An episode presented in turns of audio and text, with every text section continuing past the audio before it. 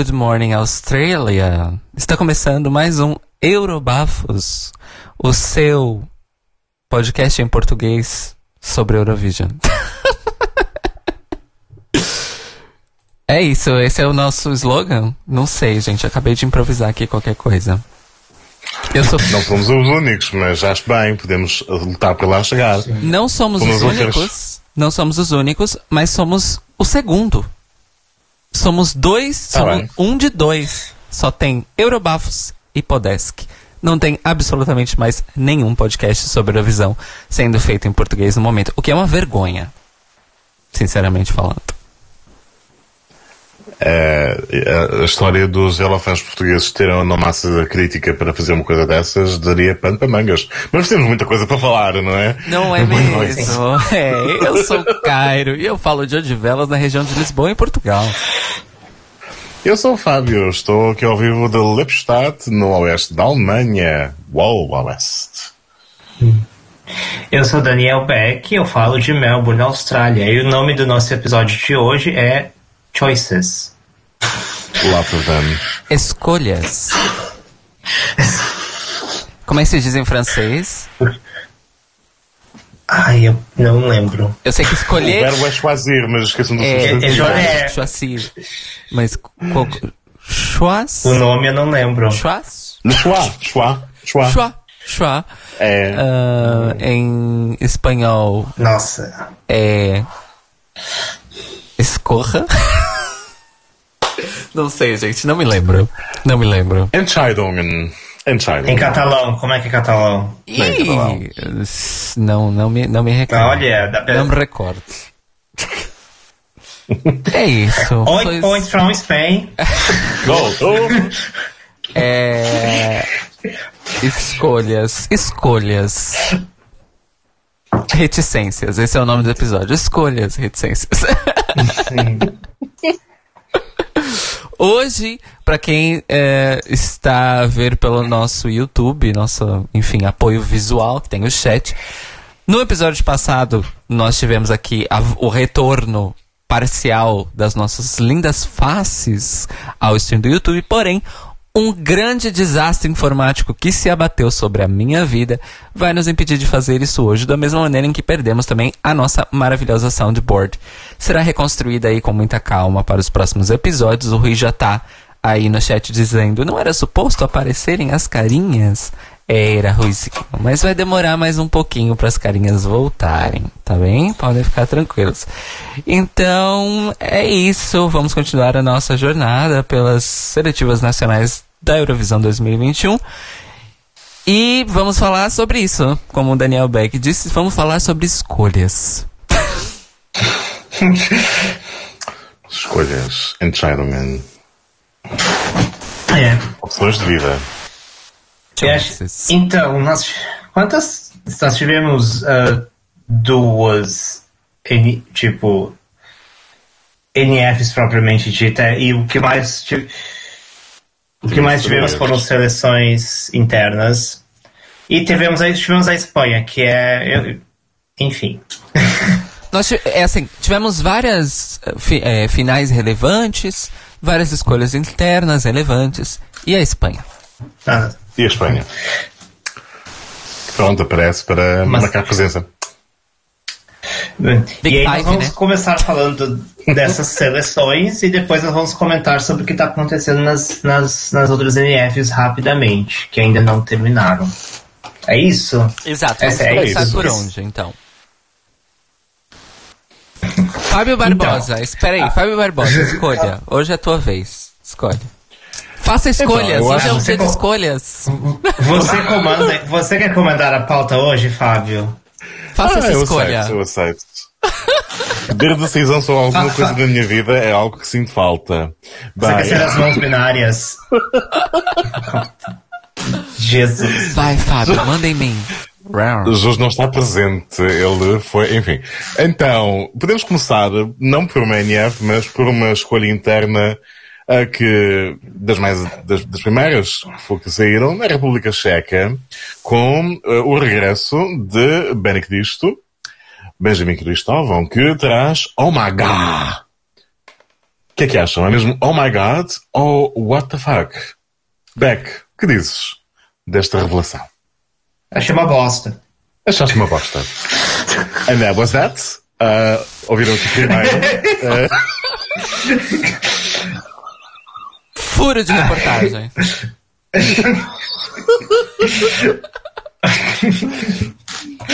gente, gente, é, eu achei muito, muito genérico. Tipo, de todos esses genéricos que poderiam ser. foi- eu achei tudo muito genérico. Eu achei, tipo. Eu, eu tava tanto com a expectativa por causa de Kemama, que Kemama era ótima, ótima, era incrível. E isso. Enfim, me parece simplesmente tipo algo que qualquer pessoa, qualquer tipo rising pop idol poderia fazer. E assim, eu gosto muito do Benny e por e, por- e- e devo dizer, o Benny está mais gostoso do que nunca, então temos este silver lining. confirmamos, sim. Ah, e. Mas, então eu imagino. O, que me deixa meio triste é que provavelmente ele deve. Eu não sei qual foi exatamente o processo que levou a escolher essa música, mas. É, eu imagino que tenha sido algo que ele pessoalmente goste, e isso me deixa um pouco triste, porque. Sei lá, sabe? Se se fosse pelo menos algo assim, ah, jogaram um monte de compositores X que trouxeram das, sei lá, do rejects do meu fest e jogaram pro Benny, aí eu ficaria assim, ah, mais contente a reclamar. Mas como é algo que provavelmente veio dele autenticamente, então eu fico assim mais triste ainda, sei lá. Ah, não gostei. Não gostei. Ah, acho que não qualifica. Mesmo estando na sempre fácil. É isso. Ok, e agora passando para o outro canto desta arena, deste ringue de boxe, alguém que gostou da canção Cara Braga, que me dizes da Oh God. Eu não consigo ver, mas acredito que estejas aí. Estou, estou aqui. É como, é como Deus, não Agora, vejo, mas... agora que Caio Braga me destrói com- e fala todas as referências implícitas que tem na música que eu não reparei porque eu sou burra. Não, mas aí é que Vamos tá. começar. A questão aqui não é necessariamente de diferenças de leituras do tipo, ah, você não viu que ele fez uma referência a X? Y? Não. A questão aqui é mesmo gosto pessoal, gente. Impacto, gosto pessoal e o contexto. Beck não está errado. É uma música pop, genérica, boa pra rádio, boa pra ser o hit do verão pandêmico 2021. Ah, a única diferença é que eu gostei. Essa é a diferença. Eu gostei. O vídeo é muito bom. É, mas aí também, novamente, chegamos à questão das escolhas, que é o nosso mote de hoje, que é É o título. é o título do episódio e é o, o tema, e eu vou usar esse mote quantas vezes forem necessárias e desnecessárias, é, para dizer que um- uma coisa que nós estávamos conversando antes, né, do episódio, sobre canções de Victoria, Bulgária, que vamos falar em- eh, ainda hoje, mas como um, um vídeo ou um staging pode também mudar a nossa relação com a canção.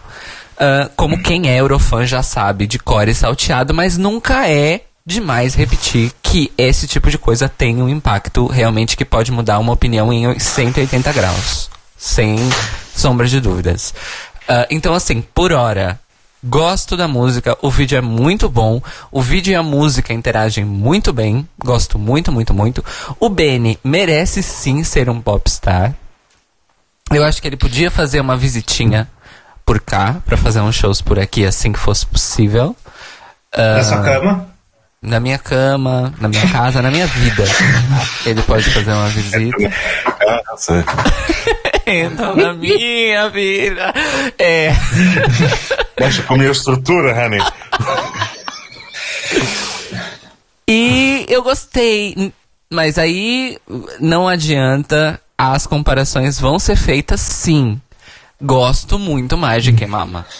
Isso é. Não precisa ser nem discutido, nem falado. Queimama era uma música melhor, porque era uma música mais diferente do resto, vamos dizer assim. Uh, mas aí entra mais uma questão sobre escolhas que eu gostaria de, de, apenas fazer uma pequena reflexão antes do Fábio falar a opinião dele, que é ouvindo vários artistas que vão retornar do ano passado para esse ano, eu acho que nota-se um um efeito estilingue de ter que, que participar mais uma vez do concurso. Justamente depois de um ano em que um concurso não aconteceu. Eu acho que muitos artistas sofreram desse efeito naquela questão do tipo, ai meu Deus, o que é que eu faço? Eu faço uma sequência Marvel, uma franquia cinematográfica da Marvel da canção do ano passado, ou eu vou para a direção totalmente oposta? E eu acho que várias das canções funcionaram nesse binário. The Rube escolheu o caminho 1, que é o da sequel, e foi muito bem sucedido nisso. Na minha opinião. Axel também escolheu caminho 1. O caminho 1. e foi muito mal sucedido. Mas por, por motivos mais externos, eu diria. Que a gente vai comentar logo.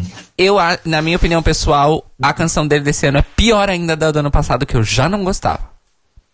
Então tem isso aí. Outros já escolheram um caminho oposto. Uh, eu não sei se dá para dizer isso da Victoria, porque apesar de eu achar que a vibe dela é a vibe dela, ao mesmo tempo eu acho que as canções dela esse ano não são exatamente muito alinhadas com Tears Getting Sober. Mas pronto. Não, mas eu acho, mas eu ainda acho mais alinhado do que o a Leslie Roy fez. Sim, a Leslie Roy foi uma pessoa que escolheu a direção oposta. E que já adianto aqui o meu spoiler, acho que foi muito bem sucedido. Benny Cristo escolheu a direção oposta, na minha opinião. Hum, sim. Não escolheu a direção da sequel. Aqui já temos divergência sobre se ele foi bem sucedido ou não. Fábio Barbosa vai desempatar então o placar do Eurobaf sobre o mangá. Então, desempatando. É, então, então, Fábio, quem, quem é seu melhor amigo? Tá louca!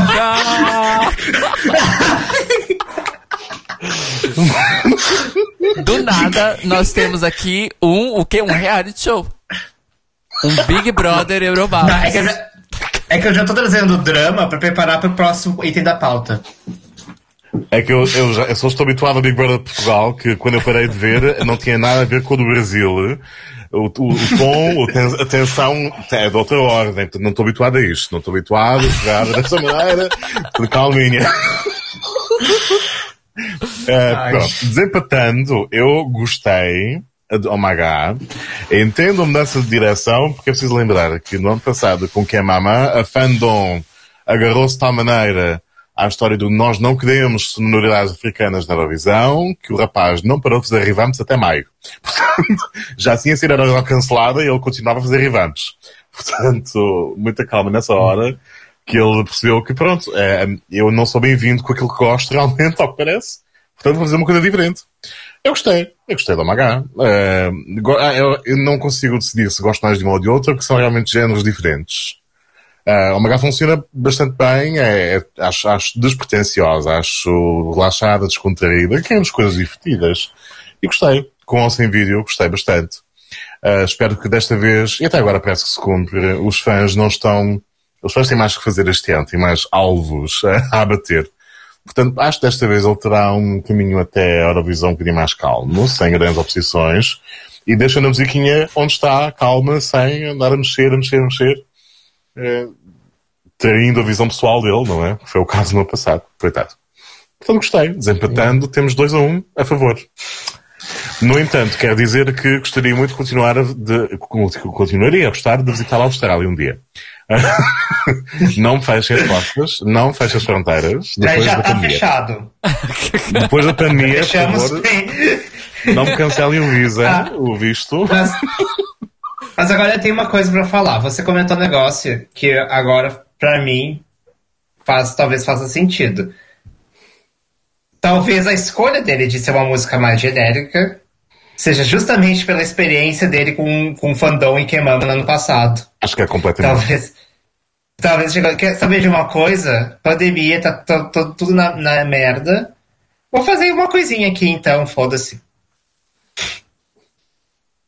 Tipo, Eu acho que foi completamente uma reação a isso. Sim. É, eu acho. E é, esse caso do, do Ben o que é uma pena. É uma pena. É uma pena, porque o caso do Benny Cristiano passado é um exemplo de como, como o racismo no geral é uma coisa complexa. E no fandom Eurovisivo ele é seletivo, porque Eden Aline foi recebida como a popstar revelação do ano com uma música que mistura referências africanas, não só musicais, mas linguísticas e culturais. E Benny Cristo foi rechaçado por ter inserido um elemento musical africano na música dele. Então, assim. Porque a fandom Eurovisiva, antes de ser racista, objetifica as mulheres quando são divas. Portanto, esperem aí. E nada me tira da ca- e nada também me tira da cabeça o fato de que Eden Aline estava representando Israel e o Benny Cristo representando a República Tcheca. Isso não sai da minha cabeça. Que isso também é um fator. Depois também tens o fator de a, a Aline ter sido apreciada e ao mesmo tempo as mamas têm uma música, portanto, não com elementos dos trópicos, mas gospel em todo o caso, ter, terem sido rechaçadas também por boa parte do público, que não eram quem? A outra diva. A diva, de facto, não é a Dotter. Ah. Portanto, tem, tem- temos toda uma série de, de vetores aqui. E, e de novo, o seletivismo, porque a nossa queridíssima Destiny também vinha com uma canção de musicalidade gospel e foi recebida de braços abertos.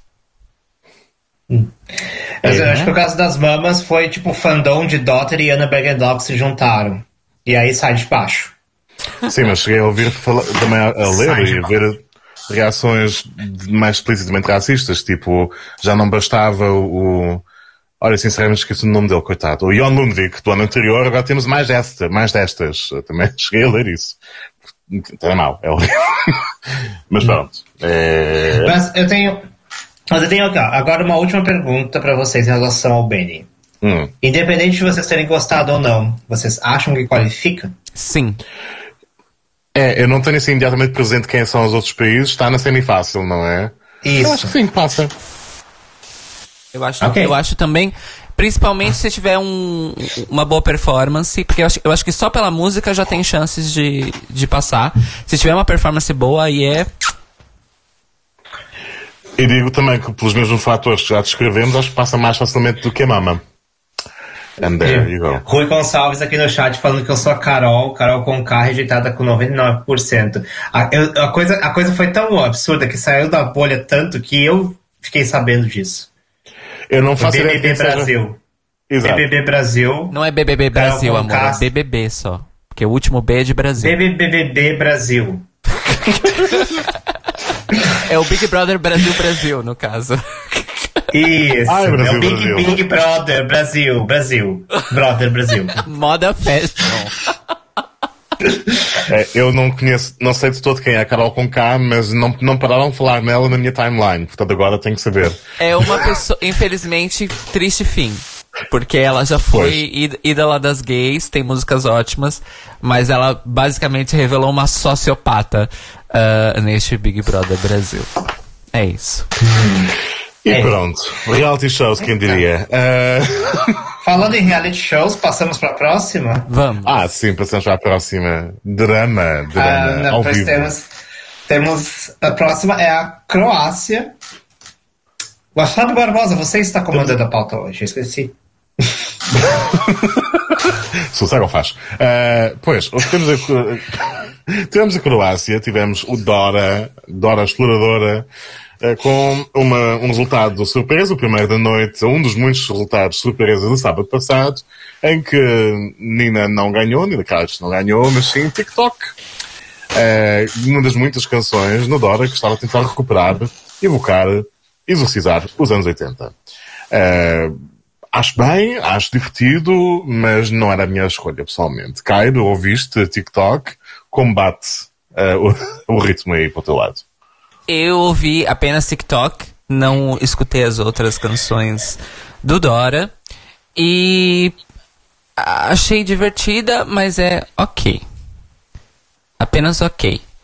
Uh, o que eu gostei da performance foi que a Albina ligou pra Tamta e disse assim: Amiga, você ainda tem aqueles quatro dançarinos guardados da sua apresentação de 2019?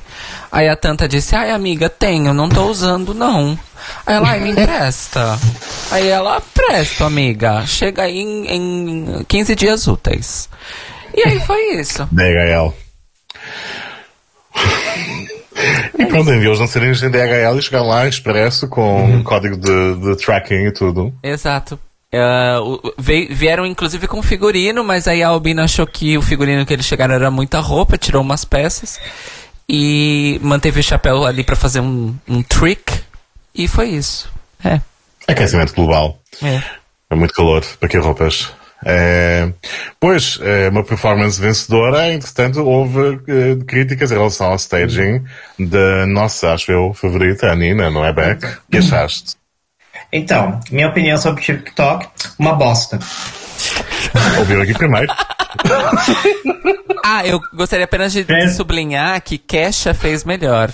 TikTok on the clock. But the party é verdade, é verdade. Não só a Kesha, mas também uh, eu esqueci da, da menina de, da Ucrânia 2014. Esqueci o nome dela. 2014. Que foi ah, a, sim. TikTok. Que trouxe a roda de hamster para o palco. Ah, pioneira, pioneira, pioneira. o nome da música, o nome da música era TikTok. Esqueci o nome dela. É, a lendária roda de hamster. E, enfim, TikTok, outra música e performance completamente genéricas eu não vi. Uhum. A única coisa diferente que tinha naquela performance são versos em, em crota. Claro. O resto, tudo já, eu já vi 10, 20 vezes, tanto música quanto performance. Ela canta bem, ela, ela entrega o que ela teve, que tem que entregar, então fica aí palmas pra moça, palmas pra Albina, mas a música performance eu já vi 247 vezes no Eurovision nos, nos últimos 20 anos. Então, assim, não, não tem nada de diferente naquilo. E eu fiquei assim, eu, eu já vi isso.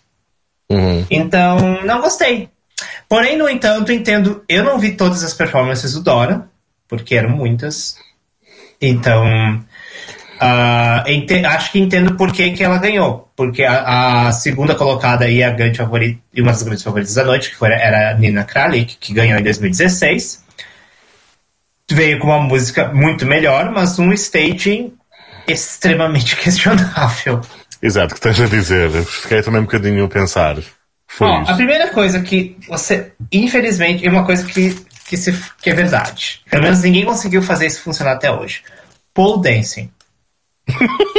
até hoje, ninguém conseguiu trazer pole dancing de jeito que funcione para um palco de Eurovision. Adoro pole dancing, acho incrível, mas você, eu não. Todas as vezes que eu vejo alguma coisa assim né, nesse tipo de palco, não dá certo. Especialmente para uma música para ser uma balada, uma balcão ballad.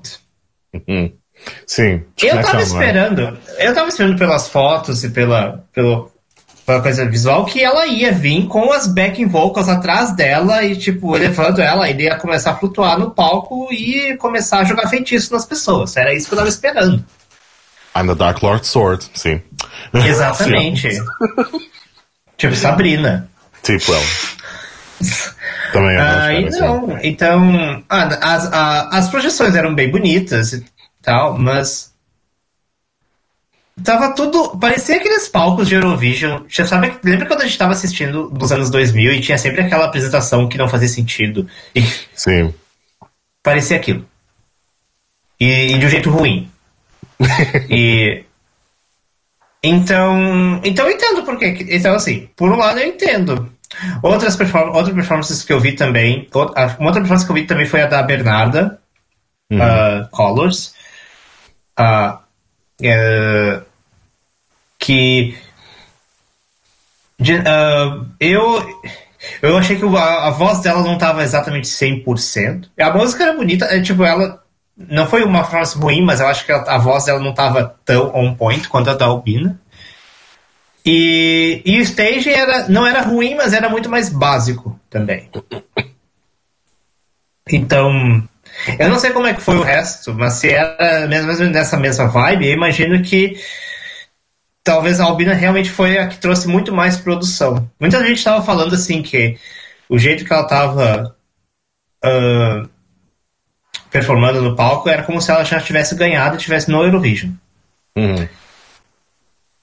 Um, o que traz então, o que leva então ao ao que o drama de, o Dora drama. O Dora drama, porque realmente Ah. muitos de nós dentro da comunidade gostávamos de torcer pela Nina, mas parece que a própria sabia que o jogo estava perdido à partida. Ela, durante a votação, estava ocupada no seu telefone, tinha uma expressão de desagrado, estava a pensar, bom, eu estou aqui a passar tempo a perder tempo, na verdade, porque já sei que não ganho. E vieram de declarações que depois, nesse sentido, de que aparentemente há corrupção na produção do Dora. Uh, achas que tem, tem, tem, tem fundamento essas acusações? Estará mal perder? Um, porque depois Sim, temos também o Daniel Kenzo a dizer que também Sim. foi mal ter a estação e ele tinha ganho, não é? Portanto, É. há problemas. Um detalhe que tivemos no Dora é que não tivemos a apresentação de Damir Kedson. Nós, nós temos aí Festival da Canção trazendo a Elisa e dando bastante palco para Elisa. Temos o MGP trazendo a Ulrike, Ulrike Magnífica. Mesmo depois de ela ter ficado chateada no ano passado, ela voltou. Uhum. Deram palco, mostraram o single novo, ou seja. E Dora não teve Damir Ketsu. Não teve. E os comentários é que ele falou que. Eu não sei, não lembro exatamente os comentários, mas era, acho deu a entender que houveram negociações por trás e que foi um, foi um ponto de que, não, que ele chegou e falou: não, não vou fazer essa merda. Foda-se isso tudo. Exato. Não sei se chegaram e falaram pra ele que ia dar só migalhas, que não iam pagar, alguma coisa do tipo. Não, Diferenças sei, artísticas. não sabemos exatamente o que aconteceu. Diferenças artísticas. Mas uma das, uma das coisas que, tá, parece que estavam comentando é que. Ah, esqueci o. Que tinham algumas pessoas canta, tocando TikTok no ponto de ouvido, alguma coisa assim, antes da performance. Uh, sim, sim. Havia coisas estranhas a acontecer. Os artistas estavam a ouvir TikTok também, pois, no ponto. Enfim, pode ser uma falha técnica como outra qualquer, mas depois, é como dizem, a mulher de César não basta ser, tem que parecer também, e não pareceu muito bem isto. Pronto. Uh, acontece. E acontece muito lá, nos Balcãs. Temos mais alguma coisa a dizer em relação à Dora. Eu estou desiludido em relação à Nina, mas quero de volta um destes, um destes anos, não destes Então, anos. a, a pergunta que eu vou continuar fazendo ao, ao, ao decorrer desse episódio: qualifica ou não? Está na semi-difícil? Eu acho que não. Eu acho que não qualifica precisamente pelo car- caráter genérico e datado, que é a Croácia está neste momento, pelo que vejo dos fãs, no seu momento tipo, ai, nós finalmente temos uma canção moderna na Eurovisão, tipo se Portugal ganhasse uma, uma canção inglesa, não é? Em inglês. Ah, mas o problema é que a canção foi feita já há 10 anos, não é? Ou mais. Portanto, não, acho que não passa. Cairo, o que achas? É, eu também acho que não. Olha, eu eu quero achar que não, mas eu mais desejo que não do que acho que não. Sabe? É isso. É importante essa distinção. pois É, a- algumas pessoas estão dizendo que ela pode fazer que nem a Zena em 2019 e aí acabar entrando.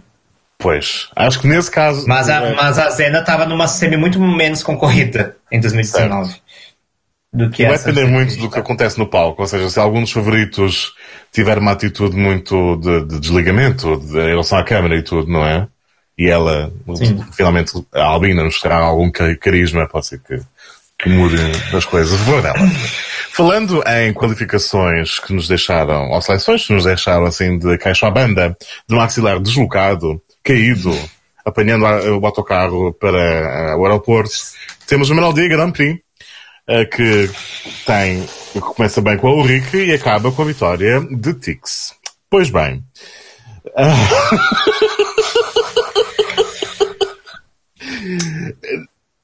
É, não é? Eh, pois. Assim, é, é aquela coisa, não sabemos o que dizer, apenas sentir. Apenas sentir. E sentimos caso- uma profunda tristeza. Raiva, tristeza, decepção. É que nem sequer tem a ver com o facto de muitos de nós torcermos por Kano. É que literalmente o MGP era uma das finais mais fortes do ano. Tinham quatro opções, pelo menos, que se dariam bastante bem na Eurovisão. E nenhuma delas ganhou. Uh, e além disso, a boa parte delas ficou atrás na, na, nas rondas, porque depois nem American, nem Rayleigh, nem King passaram para a fase final do MGP. Os duelos finais, né? Ou as rondas finais. Ficaram todos pelo caminho e temos coisas como Yorn a passar. Portanto, à medida que a noite passou, ou foi passando, o, o sentimento de pesar foi-se evoluindo. E depois Tix ganha. Ele tem uma história pessoal interessante, solidarismo, no sentido em que ele vem de, sofre de uma série de, de, de, de questões de saúde mental, tem, um, tem, tem vindo a tentar ser respeitado pela, pela, pela cena musical uh, do seu país e agora finalmente parece que com a vitória na MGP parece que finalmente adquiriu uh, essa credibilidade. Contudo, não gostei da canção, acho que pronto, ficou lá atrás também nos anos 2000 no mínimo e, e pronto, é, tendo em conta as alternativas, não é assim nada de que se destaque. Sendo na Noruega, digo já que pode ser que qualifique, mas acho que realmente é difícil. Cairo, já, já no início, quando ouviste Tix, achaste que não, que nem, que nem pensar, uhum. e agora que venceu, que dizes? Eu digo que eu estou putíssima, porque putíssima. é o drama, o horror, a tragédia. Foi isso que aconteceu na a final da devastação. é, é isso. O que mais que eu posso dizer? Sei lá, gente. Eu odiei. Odiei, achei uma bosta, achei um lixo. Um, como é que aquilo ganhou? Sei que tinha que ir no Ray Lee. Uh, a América, até aquela a banda o Blosse, eu não, eu não consigo falar o nome dele Blase, nunca. Blose Mafia. Blose Mafia. Uh, que são as quatro opções que eram 100% viáveis. Uh, e aí eles es escolhem eh, o cara que entra com uma bandana com o nome dele escrito. É isso. Um, e aí aqui tem uma, uma, uma observação interessante que nós temos a primeira ocorrência de pessoas pintadas e vestidas totalmente de preto que representam o mal. Isso vai acontecer de novo uhum. essa noite. Beck. Vai. Exato. Ai, gente. É, olha. É, é, é difícil, né, gente? Assim, eu queria, eu queria deixar. Eu queria falar uma coisa, assim. Uh, eu, eu vou tentar ser bem cauteloso aqui, porque eu, assim, o Chix está recebendo uma quantidade de hate online absurda por causa disso. E por mais que a gente não goste, por mais que a gente seja fã de Keino, por mais que a gente ache uma música uma bosta, uhum. eu acho que ele não. Ele, essencialmente, uma pessoa como ele, que passou por vários problemas, inclusive quase cometeu suicídio, não é uma pessoa que merece uhum. passar. Ninguém merece, mas mais ele mais ainda. Então. Uh, então é uma situação bem delicada. Outra, outra coisa que eu acho, eu eu não acho que seja culpa dele. Eu não acho que ele chegou e falou: Eu sou o Tix, eu sou foda, vou entrar no MGP e vou ganhar. Uhum. Não acho que foi isso que ele fez. Uh, acho que foi, acho que foi o, se não me engano, o, o que fez a música lá do My Life is Okay. Ele comentou que um dos motivos para entrar entrando no MGP de novo era porque realmente o mercado musical estava muito em baixa, porque não uhum. tinha shows, não tinha nada para fazer por causa do Covid. E aí ele resolveu entrar. Daqui a pouco o Tix resolveu fazer isso por motivos parecidos. Tipo, ó, não tem, eu não tô mais fazendo show, então sei lá, vou tentar MGP. Sim, ele contou também à imprensa que ele sempre foi interpretado como alguém que, que não era para ser levado a sério, porque ele vem do mundo dos uhum. memes e tal, não é? E que ele queria afirmar-se como alguém que realmente tinha lugar entre os outros, não é? No mundo da música e pronto, foi a MGP. E. Então, assim. Uh, eu, assim, pelo menos vendo até tipo, a reação dele, eu não imagino que ele. Ele não imaginava ter. Claramente ele não imaginava que ele ia ganhar. Uhum. Então. Então fica uma coisa meio assim, sabe? Eu gosto. Eu, dito, então, dito isso. Não, não gosto. Eu não, e, e, particularmente eu não gosto de Fallen Angel, porque eu acho que uh, a versão em norueguês, Wood of Market, era até ok, era até algo assim que. Hum. Ok. Fallen Angel, tipo, pra mim foi tipo o último prego numa, no caixão, pra mim. Exato. Pra mim foi, sabe, ok, essa música morreu pra mim.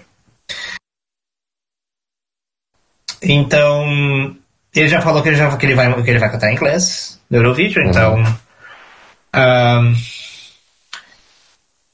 e, e assim. Um,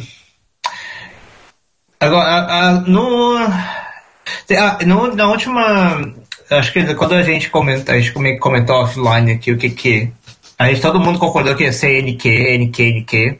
Uhum. Eu vou falar assim, eu já não sei. Eu boto no maybe pra mim. Eu boto Sim. no talvez. Porque bem ou mal, o que ele vai trazer é ainda algo. Eu não acho que vai ter algo parecido com o que ele vai trazer no palco. E isso uhum. normalmente conta pontos. Então daqui a pouco ele é capaz de passar assim.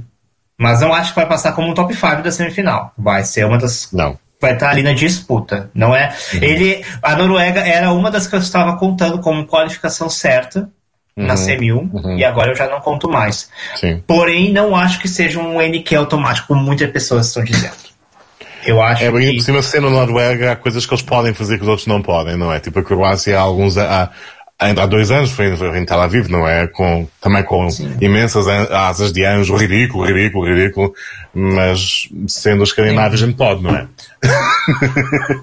E... pode e passa. E aí, e, mas, mas aí fica a grande tristeza de realmente de ter outras músicas muito melhores. Eu estava torcendo para Lee, uhum. ficaria feliz tanto com o Rei, um Keino, quanto, e com, quanto com Imérica. O meu sonho era ser um Gold Duel com Imérica versus Ray, Ray Lee. Pra mim ia uh. ser assim, épico. ia ser assim. E aí, assim, quem ganhasse, eu tava, eu tava feliz, eu tava com. Uh, mas não. Uh, e Ordem na Gold Final é algo assim que também. Enfim, a grande questão é. Hum. Uh, claramente, tipo, como era uma, uma escolha 100% televoto, a grande coisa, a grande aspecto que as pessoas estão falando é que o Tix ganhou apenas pelo nome.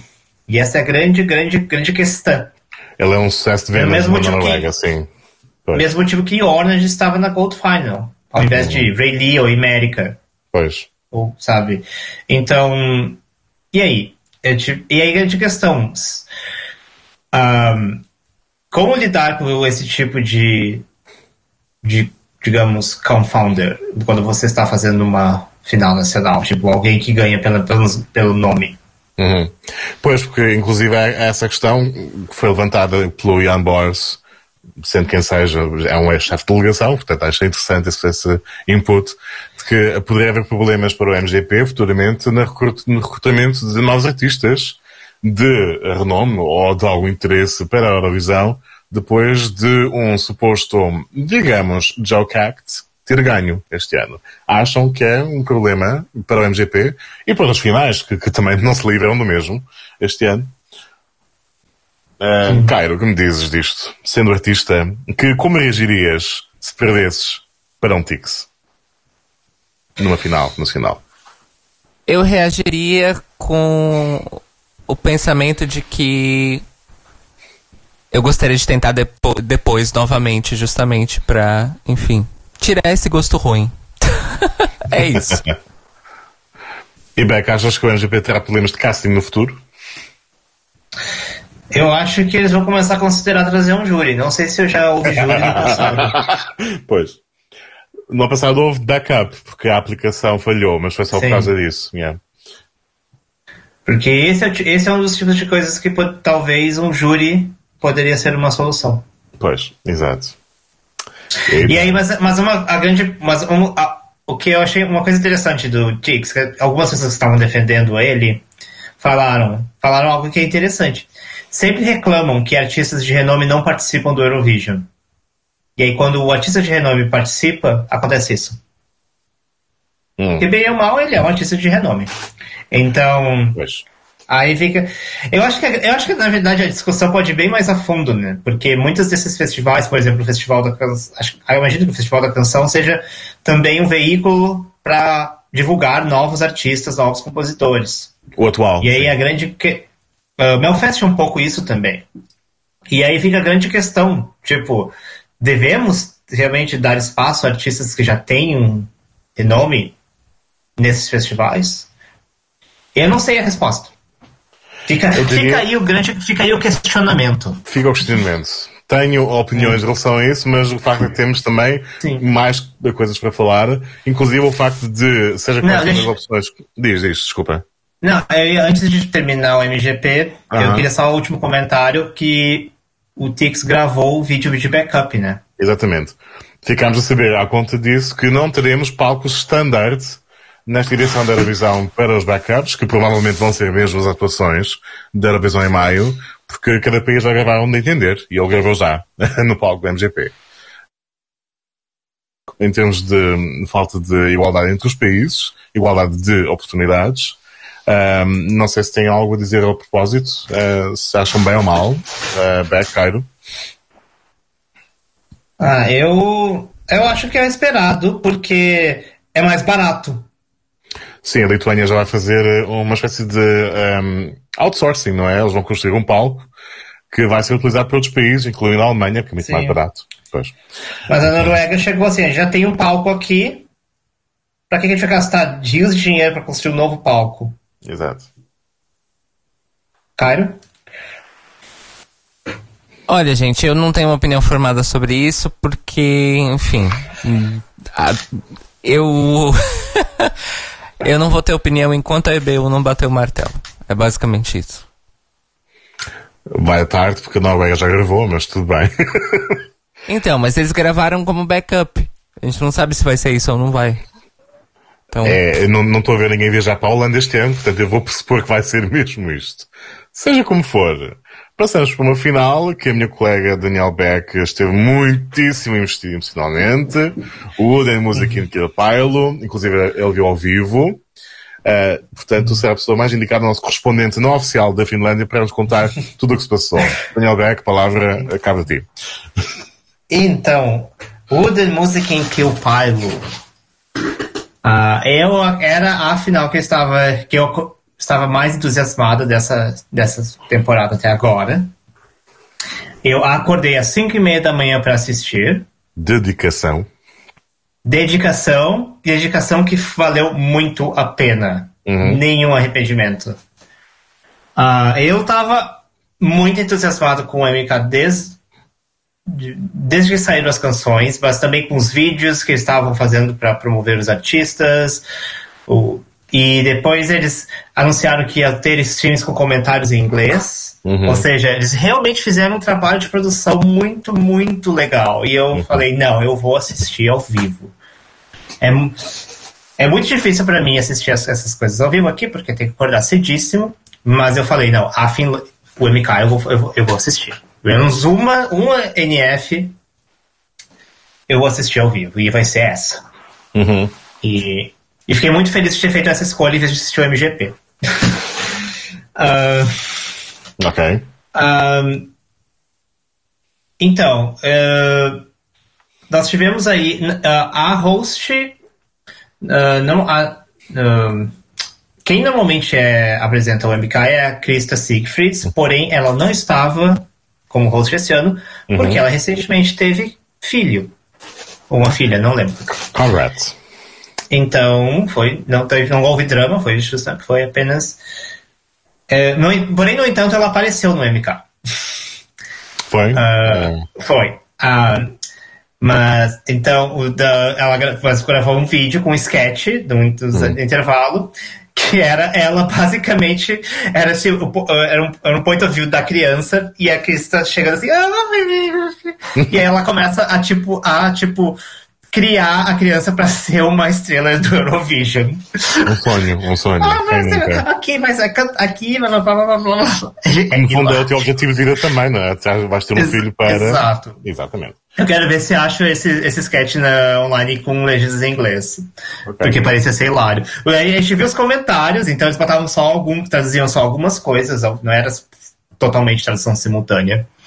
Mas, mas, era, mas essa era a vibe, assim, tipo. É, é, é o que eu quero fazer com, se eu tiver filho um dia. É pra isso que eu vou ter filho. Pra ver. Que horror. Então. Não, se Krista Siegfried pode fazer, por que, que eu não posso? Porque você não é a Krista Siegfried. Olha, é, pergunta, pergunta que eu deveria ter feito antes, mas eu esqueci. Essa transmissão do MK com comentários em inglês e tal, ela está perdida para sempre ou ela está disponível para ser assistida? É uma grande pergunta. Não sei. Ah, os comentários em inglês não foram. foram não, foi, não era assim, tipo, non-stop. Então, era uma coisa meio que. pont- eram pontuais, meio que explicando o que estava acontecendo. Sim, mas Então onde não foi? teve- Foi no YouTube, no site da emissora? Como é foi? Foi no site do MK. Ok. Então, talvez ele esteja lá. É. Site da, não, site do MK. Site da YLE, não sei se. Enfim, tá broadcast finlandês. Ili. Ah, Ili, Ili, isso. Ili. Há de ser, talvez seja assim, porque realmente é, uma, é um, um, um uma palavra, não uma abreviatura. Eh, É, sim. Então nós tivemos, ao invés da Krista, esse ano nós tivemos o, como host o Tuisku, que é uma estrela pop da Finlândia. Não sei se é bicha, mas parece. E quero que seja, porque ele é incrível. não sabemos, não, Eu não sei, não fui atrás. É bicha? não queremos lançar falsos testemunhos. Ah. Adorei o ó. Não. ahn, se não for também, tudo bem, porque ele, ele arrasa. Ele foi incrível. Ahn, não duvido que. Ah, não duvido que tragam ele com a Krista apresentarem juntos no futuro. Seria bafo. Ah, ele arrasou, ele, o, o ato de início foi ele cantando com Erika Wickman, um grande popurrí de músicas dos dois. Ou seja, Erika Wickman de volta. Ahn, tivemos ato de intervalo com músicas dele também. Uhum. Ah, queremos ele no Eurovisão, mas eu vou dizer que um outro ato de intervalo que me fez ficar de boca aberta foi a banda Halo Helsinki, que eu não conhecia. Uhum. Ah, que aparentemente é uma banda que ficou mais famosa no final dos anos 2000, pararam e agora voltaram com e o que e a apresentação deles no MK foi lançamento do, no- do novo single dele depois de, deles depois de muitos anos. Gostamos de um bom comeback. E nossa, eu quero aquela banda para minha vida, não só no Eurovision. Uhum. Quero, quero, quero todos eles. Mas não vai, nunca vão ir pro Eurovision, eu acho impossível. pois parece ser muito mais. Parece ser já muito mais famosos. Eles parecem tipo. é, tão famosos quanto o Tix é da Noruega, digamos assim. Talvez. Ok. Apesar de serem mais as antigas, assim, mas serem. é, são, são uma banda consagrada na Finlândia, pelo que eu entendi. Mas foi incrível. Uhum. Então todos os atos de intervalo assim foram incríveis. Ah, os, os comentários on point. E aí nós tivemos a seleção de músicas que pra mim ahn, por mais que houveram algumas músicas que eram mais fracas, que eu achava mais fracas que outras, não tem todas as músicas eu gosto, eu gostar, eu, eu gosto. Ahn, as performances pra mim eu diria que talvez com exceção de uma, todas elevaram as músicas, mas em uma fez com que a música ficasse ruim. E, e para mim, qualquer uma delas podia estar no Eurovision, representando a Finlândia tranquilamente. Qualquer, qualquer performance que estava ali.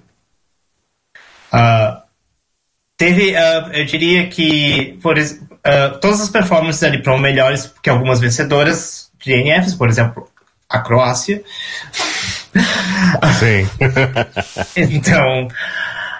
E, e aí, então isso foi tudo tipo o, o, o por trás, né? E aí, falando agora das músicas, ahn, que achaste da vitória de Blind Channel? acho que foi merecido. Ok. Acho que Eles. Eu tinha. Os meus favoritos antes de ver as performances eram nessa ordem: Ilta, uhum. The From Brothers e Pandora, e Blind uhum. Channel em terceiro.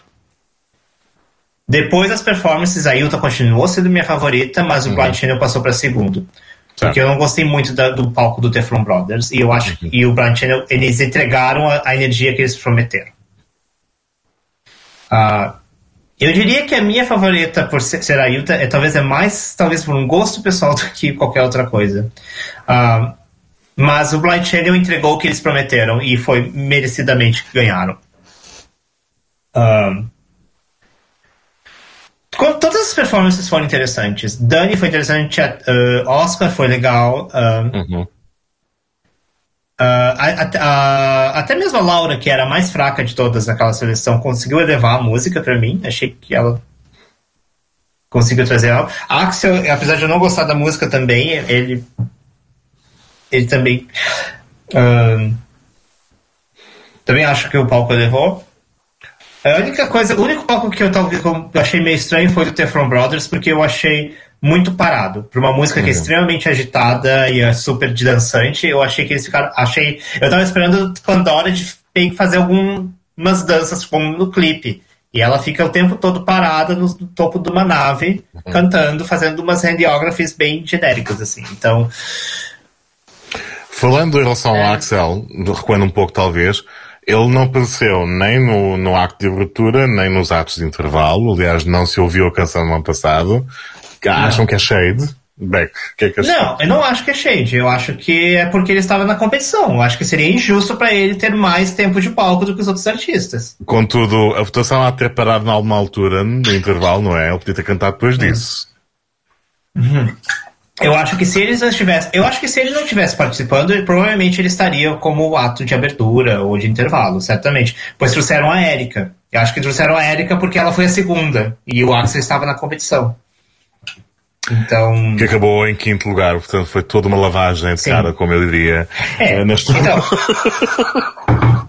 então, então aí vem a grande coisa que eu queria comentar. Nós então. tivemos uma seleção que não apenas eu, mas muitas pessoas da, da, do fandom falam que foi extremamente forte. Uhum. Tem pessoas dizendo que foi o melhor UMK da história. Possível. Uhum. E nós tivemos aí um vencedor que no televoto, fez três vezes mais pontos que o segundo colocado no televoto. Ou seja, foi que, que fez 47% de todos os votos do televoto. Uhum. que é uma, um absurdo.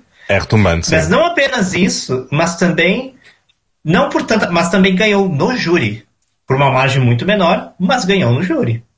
Ou é, seja. É, isso já é surpreendente, mas tudo bem, gosto da abertura. Gosto da abertura de, de mentes, não é?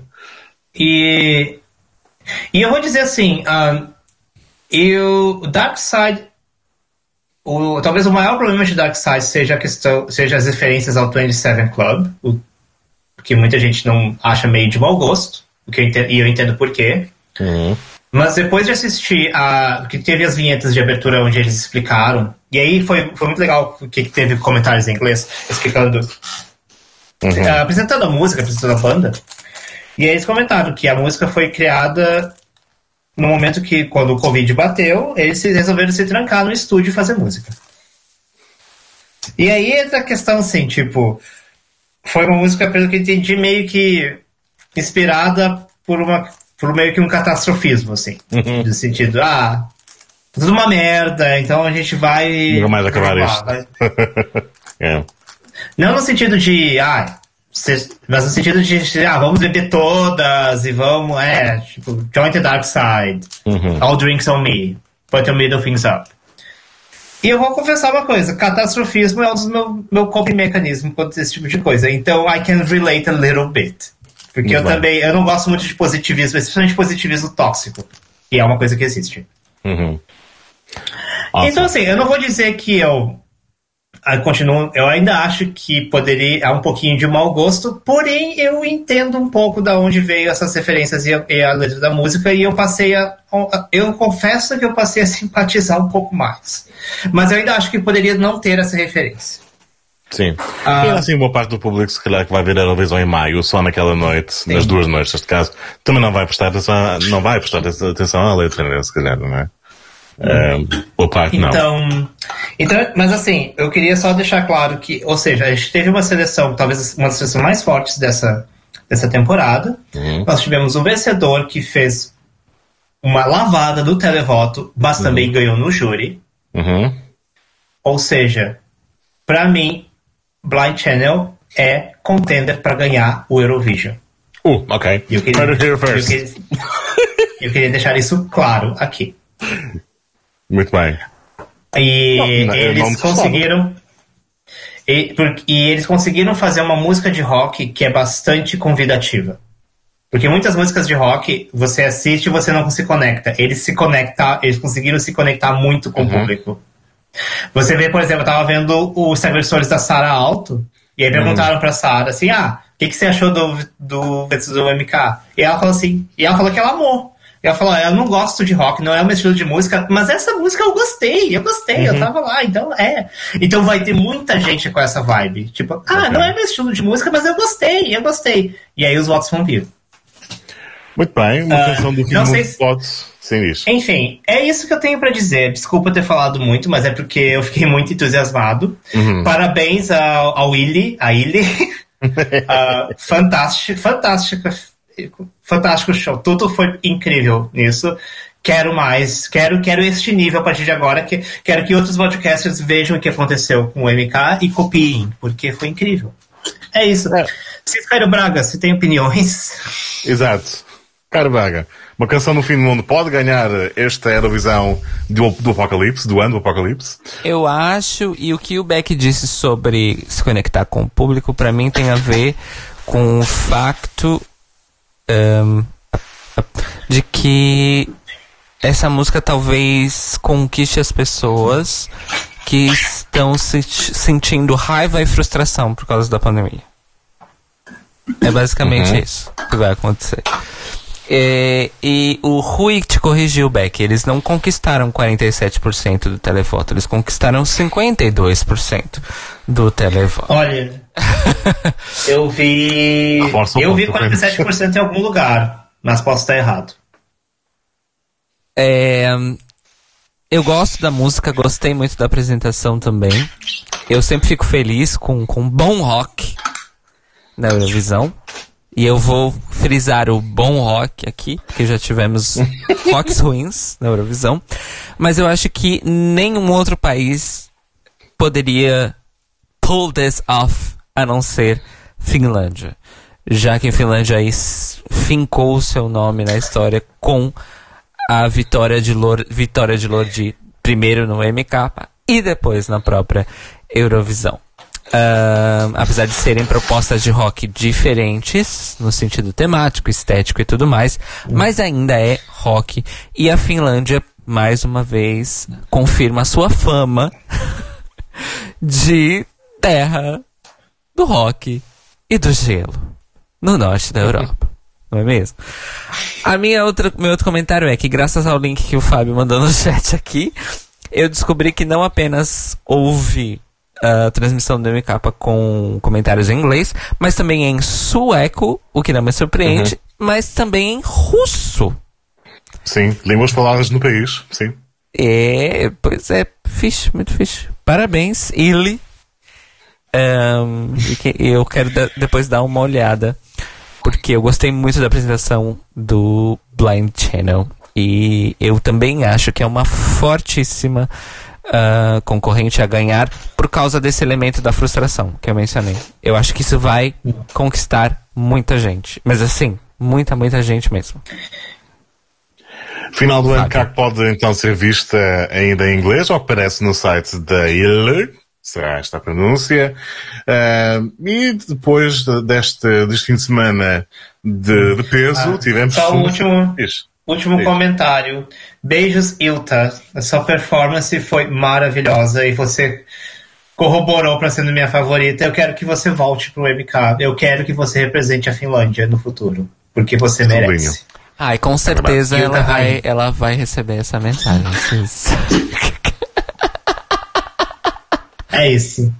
Continue. Transmissão mental, telepatia, boas vibrações, tudo isso. Uh, também concordo, ela tem que voltar. Gostei imenso dela, é a minha favorita. Mas depois de um fim de semana de, enfim, de revelações, algumas boas, outras más, tivemos um- uma semana cheia de outras revelações, músicas a sair todos os dias. Nem sequer vou falar da Espanha, passamos logo para o Chipre com El Diablo. não falamos da Espanha mesmo, porque realmente, uh, para quê, não é? Temos El Diablo de Chipre, Uh, Fuego Parte 2, Meets, uh, Lady Gaga, enfim, Bad Romance 10 anos mais tarde. Uh, acho, como eu registrei aqui nas nossas notas coletivas, que o comentário que tenho a fazer é 50 tons de blá, mas eu acho que as Iags vão salvar El Diablo na Eurovisão. Uh, sei que Beck também era algo, ou estava algo cético em relação à música no início, mas agora está a bater um pouco mais. É o novo Chains on You, dizias. É, é assim. Eu, eu olhei a música, eu vi e eu falei assim: eu odeio e amo isso. Foi o meu sentimento. Ah, é óbvio que. eu- Enfim, gente, teve todo um drama. Porque pare- a música é copiada de Bad Romance e o clipe é copiado da Zara Larson. Juntaram as duas coisas, jogaram pra Helena de Sagrino, que pra mim não tem carisma nenhum. Desculpa, Helena. É o Mas. problema mesmo, acho eu ainda. Mas, gente, uma coisa, uma coisa que eu sempre presto atenção quando eu ouço músicas do Eurovision é ver se elas vão ficar na minha cabeça. E é o Diablo ficou. E quando eu vi, eu tava, eu tava aqui cantando lá. I lost my heart, I gave my heart. I fell in love, I fell in love, I gave my heart to El Diablo. E eu já tava fazendo aqui poses de Helena, cantando, gritando El Diablo no meio do meu apartamento. Vizinhos tiveram que chamar a polícia. Ah, enfim, a gente pula essa parte. Ou seja, Pra mim, pra mim é Chains O'Neill. É a coisa que a gente vai odiar, odiar e até mais a gente vai estar aqui rebolando a raba com a Helena de Sagrino nos chi- com os chi- botando os chifrinhos de El Diablo. É a minha previsão. Cairo, você tem comentários? Sim, claro. Um, El Diablo. Muahaha. Wahaha. É, eu concordo com o Beck, Helena Tsagrinou, ela, assim, sem carisma nenhum, zero carisma, zero expressividade facial, o que é um grandíssimo problema. É preciso talento. Para não ter expressão nenhuma. É. E, assim, ela é uma cantora decente, aparentemente, mas a música. é, eu digo aparentemente porque escutamos uma, uma gravação de estúdio. Em direto, ah, são outros 500. É, a questão do, do plágio, entre aspas, de Bad Romance, inclusive já existe no YouTube um mashup de Bad Romance e El Diablo, feito pelo método mais antigo dos mashups, que é o encaixe. Então é meio assustador você comprovar que sim, a progressão é a mesma, a melodia é igual. Ah, em outros termos, eu acho que a produção da música é boa, porém preguiçosa. E a minha parte favorita da música inteira é quando entram as vozes meio creepy infantis que dizem a, I love El Diablo, I love... Essas coisas, sabe? Essa é a minha parte favorita da sim. música. Ah, e aqui temos a segunda, vamos dizer assim, iteração, a segunda ocorrência de pessoas pintadas e vestidas inteiramente de preto representando coisas ruins. Vocês sabem o nome disso, ouvintes? Começa com Ra e termina com Sismo. A Eurovisão nunca desilude nesse aspecto. Hum, Nunca. É, acham que este mashup com Bad Romance 10 anos mais tarde, atrasado mesmo, vai qualificar? Caio, Eu acho que vai. Eu acho que vai. por ser o Chipre ou porque realmente há méritos nesta canção, achas que o público vai chegar lá? Porque eu acho que é o tipo de som pop que vai conquistar o público pelo, pelo afetivo e pelo familiar. Nada Sobretudo além pelo familiar. Hã? Quê? Sobretudo pelo familiar. Sobretudo pela familiaridade. Porque, gente, existe poder na familiaridade quando a gente tá falando de ah, música pop. Existe imenso poder na familiaridade. E, e talvez esse ano, ah, fazendo uma análise psicossocial profunda, são essas coisas que vão captar as pessoas. É, o, é a frustração do Blind Channel, é a familiaridade segura do pop reconhecível e desinspirado da Helena Sagrinou e El Diablo. Isso me deixa muito, muito triste porque El Diablo é um. a- o conceito da letra da música é um conceito super interessante. Ele, para mim, ele é um conceito irmão, assim, de, de Cleopatra. Da Efendia no passado, nessa, nessa questão de, ai, vamos explorar aqui um, um personagem fantasioso e, e essa história em primeira pessoa e tudo mais, só que assim, muito mal aproveitado essa premissa. Extremamente mal aproveitado, uma grandíssima decepção. Eu acho que assim, ano que vem, Chipre, na dúvida, chama a Helene Fureira de novo, tá? Obrigada. Uhum. E Você acha que Helene Fureira ia, ia tra- tra- de- trazer El Diablo melhor que Helena? Sim ou claro? pelo menos ela pelo menos ela traria a música porque assim a letra e a produção não ajudam a intérprete. Então a intérprete ela tem realmente que carregar nas costas. É, mas sim acho que El- Eleni faria muito melhor realmente. Assim então saudades Eleni saudades Tanta sabe? É, eu acho que só pra não terminar tudo no negativo, o grande mérito de Helena Sagrinou e El Diablo é que ambos são imensamente melhores do que Sandro Running de 2020. É isso. Fábio. Uh, ok. Ah, era- Eu- Então, eu ainda sou capaz de gostar mais da música do Sandro do que desta.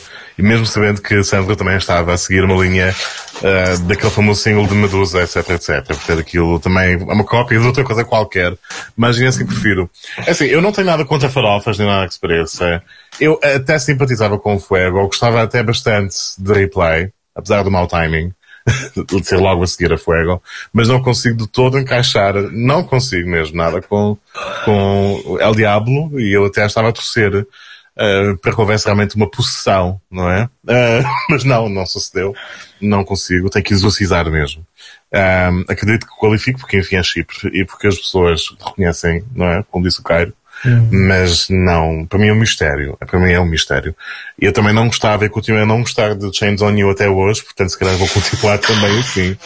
Ah, pelo resto da temporada.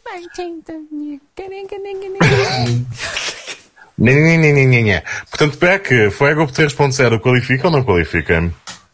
Eu não sei. É uma das que eu ponho como incógnita, porque será semi-difícil. Que a semi-difícil que já não está mais tão difícil por conta da Noruega, né? Exatamente. Mas ainda continua difícil. E uma coisa que eu, eu, eu, eu não lembro desse tipo de pop estilo Gaga, Wall Sound ter aparecido antes no Eurovision. Mas a Mas eu Eurovisão tem sempre dar- uma decalagem de 10 anos, pelo menos. Me dá um exemplo. Diz isso? Me dá um exemplo. Eu não Então. lembro de nada. Ah, não, não, estou a dizer, não, acho que não sei se alguma vez apareceu alguma coisa tipo Gaga, não me lembro assim de repente. Mas acho normal, porque na Eurovisão há sempre uma decalagem de 10 anos, não é? Bem, entendi. O Arcade, Arcade ganhou em 2019, quando os Coldplay já vieram, já foram, já acabaram. Entendi. Essa Então, coisa, eu né? acho que. É porque eu acho que talvez o trunfo da, de El Diablo seja meio que esse. Porque eu não lembro. Por mais que a gente, bicha, já tenha ouvido esse tipo de, de pop 200 milhões de anos. Eu acho que dentro da esfera Eurovisiva, eu, eu acho que é a primeira vez que eu ouço esse tipo de pop. Mas, Mas, eu posso assim, estar enganado, eu também não conheço muito. Talvez Mas Dance é uma Along cópia, seja, não? seja a coisa mais parecida. Mas ainda assim não é a mesma coisa. hum, Então. Ahn, então talvez esse seja um trunfo de ser uma coisa que as pessoas da, que vão assistir o Eurovision podem olhar para aquilo e falar: olha, isso é diferente. Tipo, mesmo que já tenha sido feito há 20 anos. Mas, ai, é diferente. Então. Mas vai depender muito da Helena no palco. E como vimos, como vimos no clipe, isso não é muito não, é improvável. é, então. Se eu for. Olha, eu vou falar assim: se é pra eu, se é pra eu fazer uma aposta agora, eu diria que não qualifica. Uhum, ok. Porque. eu acho que, como o Caio disse, falou, o Caio falou muito corretamente, a Helena vai ter que levar isso nas costas e eu acho que ela não vai conseguir. Possível, yeah. Então, okay. mas, mas fica, mas ainda, ainda coloca um grande interrogação aí. É isso. E é isso, ficamos com El Diablo, não nos sentimos possuídos, mas quem sabe uh, conseguimos até maio. Uh, passamos para uh, outra revolução da semana, a Alemanha. Eu vou tomar a iniciativa de apresentar a canção, porque enfim, estou cá. eu tive um. Eu passei por uma viagem. Passei por uma viagem com I've Got No Hate. É assim. Uh, sabíamos já desde logo e confirmámos com a canção que ia ter duas coisas que eu odeio de morte, que são ukulele e assobios em canções pop. Portanto, logo aí, não. No entanto, uh, acabei por ouvir mais algumas vezes e fiquei assim. Ficou no ouvido. Uh, tem uma vibe positiva, acho alegre, até eu que não sou muito dado a coisas alegres, muahá. Uh, fiquei uh, a gostar do, da, da, da, vibe, do ambiente, o vídeo também foi engraçado. Passei a não odiar tanto o Hendrik quanto antes, acho, o menos irritante, acho até algo simpático neste momento, depois desta exposição prolongada. Uh, e portanto passei por este momento, no entanto, acho que é uma canção das mais divisíveis dos últimos anos na Eurovisão. Porque há pessoas que adoram e há pessoas que odeiam. Vocês que dizem de I've Got No Head, Cairo? Eu paguei língua. Porque eu okay. pré, odiei previamente o, o TikToker uh, Centennial. E, e ele me entregou coisas que eu queria e não sabia que queria. Então é isso. Eu gostei muito da música. Hum. O vídeo é mesmo muito, muito, muito, muito, muito, muito bom. E apesar do. eu, a, problematização é necessária. Apesar do, do elenco da.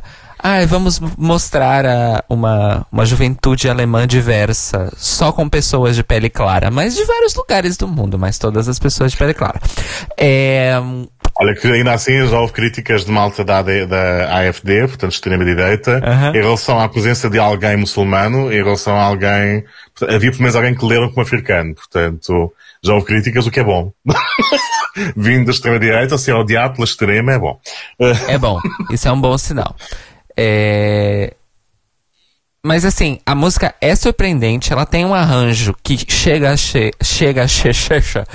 chega a ser estranho e, uhum. e eu também, assim como o Fábio, tenho. Eu não odeio, não odeio, como o Fábio, mas eu tenho minhas reservas com assovios em música, uh, mas porque, na verdade, a publicidade deu um mau nome a assovios em músicas. Uh, porque durante o começo dos anos 2000 talvez começo dos anos 2010, muita propaganda se utilizava de musiquinhas de fundo em jingles em que haviam assovios. E ukuleles também, quase todas as vezes, uh, acompanhando aí os assovios. Uh, entendo como o Fábio se sente. Uh, mas eu gostei, dei o meu braço a torcer e estou torcendo então para a bicha TikToker Centennial meme maker, o que seja, para que ela vá em frente. E também porque, um, é uma canção fofa, porém ousada. É, hum. é uma canção com uma letra muito. Que, que tem um elemento que é muito incomum, quase tão raro que chega ao ponto de inexistência, que é uma narrativa em primeira pessoa sem absolutamente nenhum floreio. Ele está simplesmente falando o que ele quer dizer com rimas, sem medo de fazer referências estranhas e off-topic, entre aspas, ao ponto dele simplesmente fazer várias piadas metalinguísticas durante a canção. Inclusive tem um momento que ele fala do tipo. Um, que ele menciona, né? Que, que é, I, I, I can I Can Have No Hate. That's the name of the song. After all. e, eu, eu achei incrível. Eu achei incrível. E o vídeo é muito bom, gente. É um vídeo escrachadíssimo. É muito bem feito. Claramente feito, assim, de uma maneira comunitária. Uh, inclusive, uhum. os créditos deixam isso bem claro. Sim. E, e é isso. Eu gostei. Eu acho que é um breath of fresh air uh, no cenário da Eurovisão esse ano. E estou torcendo uh, para, para o, o miúdo, mesmo porque a Alemanha precisa se redimir para ontem na Eurovisão. Sim. Né? São muitos anos de canções baunilha na Alemanha. Yeah. Sim. Yeah. É isso. Estou torcendo para ele. Beck. Passando agora para o outro lado do ringue, exatamente, Beck. O que achaste? Eu achei uma bosta. Ouvir aqui primeiro. É uma bosta, está declarado, está oficialmente selado. Então, eu acho que muito disso é por, por, conta do talvez gosto pessoal, mas é uma coisa que afetou tanto o meu gosto pessoal que eu não consigo analisar a música por uma questão neutra de produção. Um, eu eu também, assim, não é que eu não gosto de ukulele, eu gosto. Eu não quero ver isso no Eurovision. Não tô aqui pra isso. Entendeu?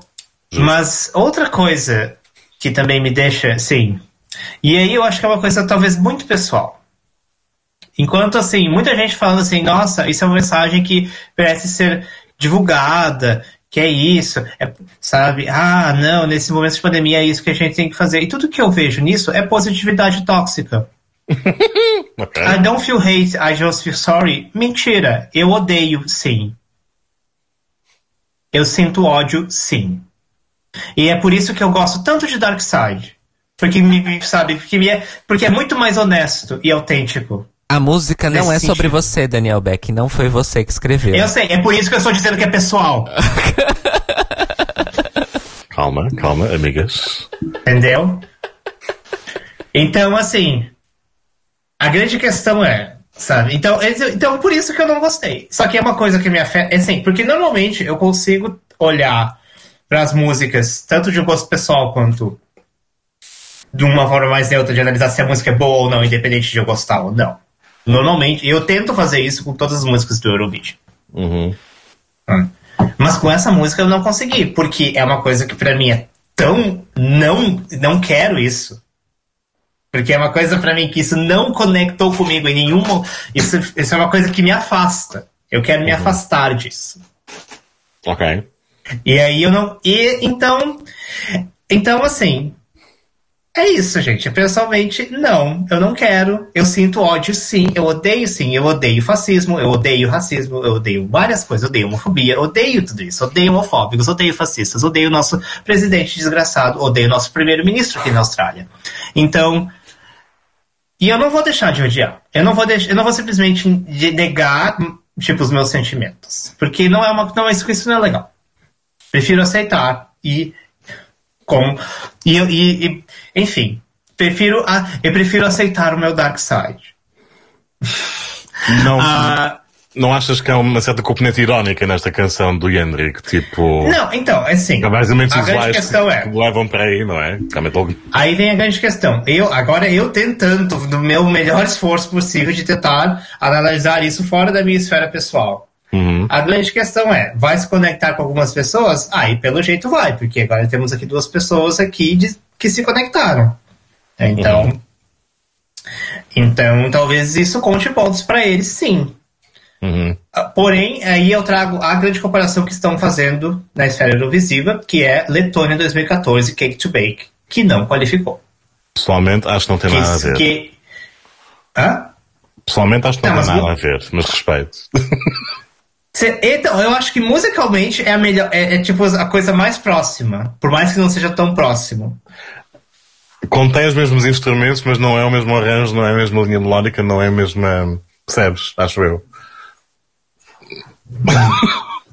não sei. Ok. Não, eu sei, também não sei. é, é- é a única, a única coisa que eu vi assim, tá, isso é uma isso a gente. Porque normalmente eu tento comparar com quem eu tava comentando com o Diabo, se a gente já tinha visto alguma coisa parecida. Uhum. E quando eu não tenho alguma coisa parecida, pra mim eu, fico, eu não sei como que isso vai, vai, vai se comportar no Eurovision. Então, com, com o Yandy, a grande comparação que estavam fazendo era com Cake to Bake. E aí, Cake to Bake não, foi aquela não, mas foi assim, foi aquela não qualificação, não no sentido de ser ruim, porque não é ruim. Kate Baker não é ruim, mas é Uhum. completamente esquecível. É uma coisa assim. Você vai no é, é o momento que a pessoa, o público vai no banheiro. Ok. Então eu acho que talvez o grande risco do Yedrick seja isso.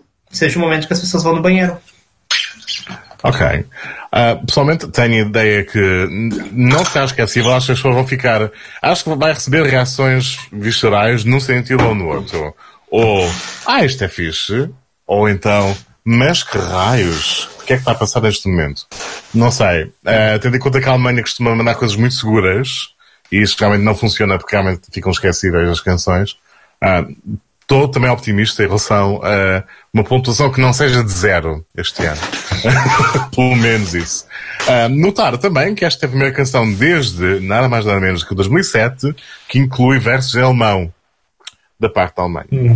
Ah, desde o saudoso Roger Cicero, que a Alemanha não mandava nada em alemão, e há pelo menos dois versos, a que na altura, quando a canção fez leak antes, achava eu que era um- uma transmissão de rádio, né? um radio rip, mas não faz mesmo parte do tema. Portanto, ouvimos alemão na Eurovisão, já é qualquer coisinha. E temos, temos brass, que é uma coisa também que os alemães gostam muito, portanto, tá bom.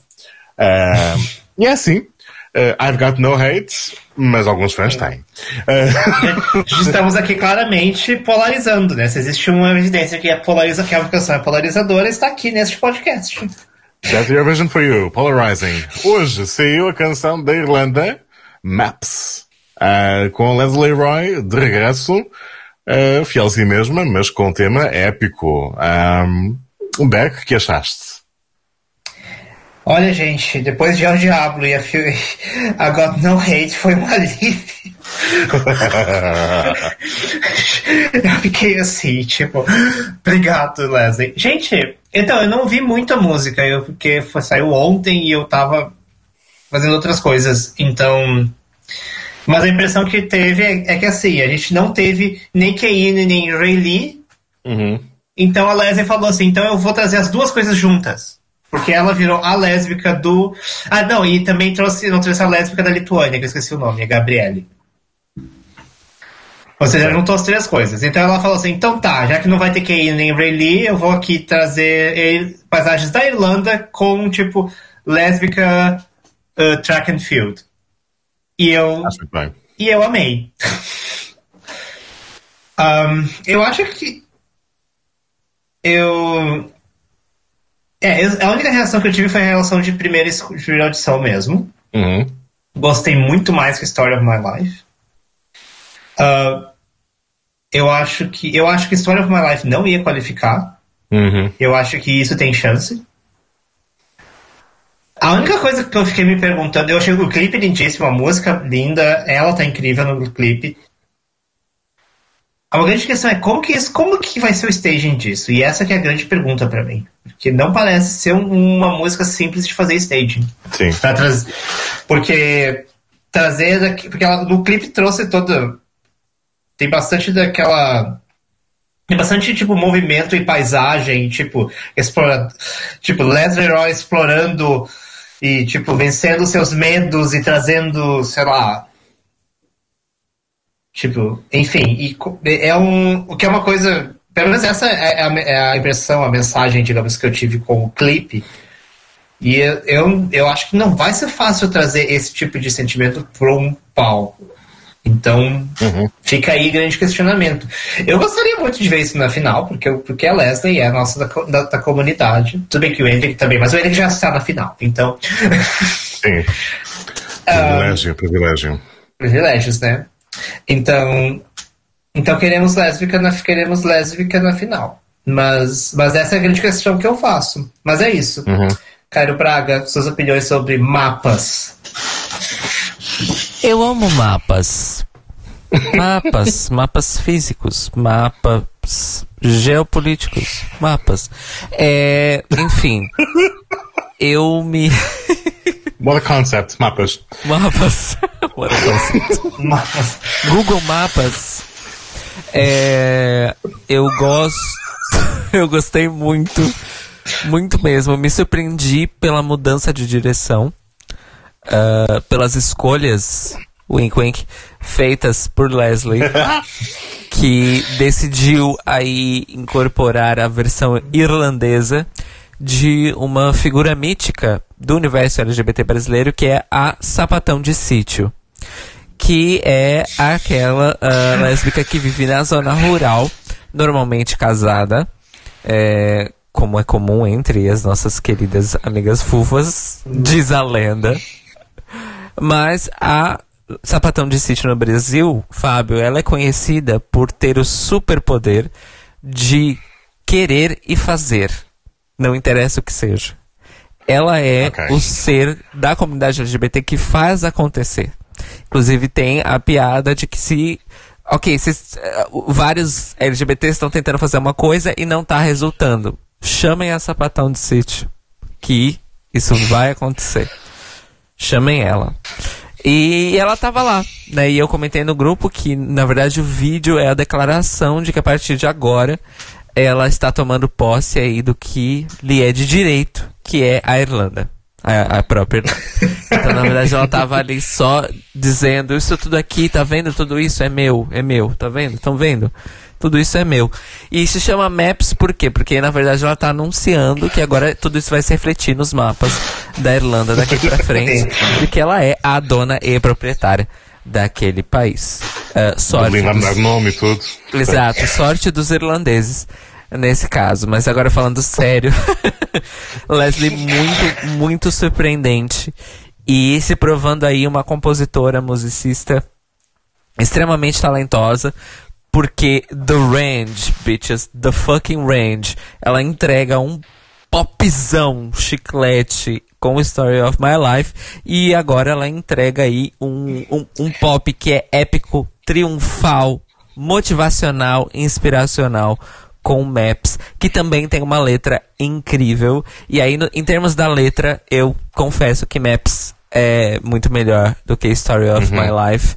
Uhum. E, enfim, Leslie for the win. É, se não qualificar, eu vou processar a Europa. é isso. Muito bem, muito bem. Eu também estou optimista em relação a esta possível qualificação da Irlanda. Estou muito orgulhoso da minha Irlanda, finalmente. Enfim, tenho algum medo do staging, que a RTE não tem feito boas escolhas nos últimos anos, mas quem sabe se a Leslie Roy está envolvida. There you go. O tema sempre fiel ao tema. Mas talvez com a Leslie envolvida, se calhar as coisas vão correr melhor no palco, mais conceito artístico. É, falando em coisas artísticas, coisas um pouco dramáticas, a Bit Dramatic, de, de EP. Já saiu, ouvimos todas as canções da Victoria para a Bulgária. Qual a melhor opção? é a pergunta que se impõe e a Bulgária está a ouvir neste momento as opiniões de todos os fãs no site bulgaria2021.com. Tenho pena do estagiário que está a ler todas as opiniões extensas, tipo três páginas dos fãs. Cairo, eh, destas opções todas, das seis que há para a Bulgária, qual é aquela que trará a vitória ao país? Estava preparada para isso.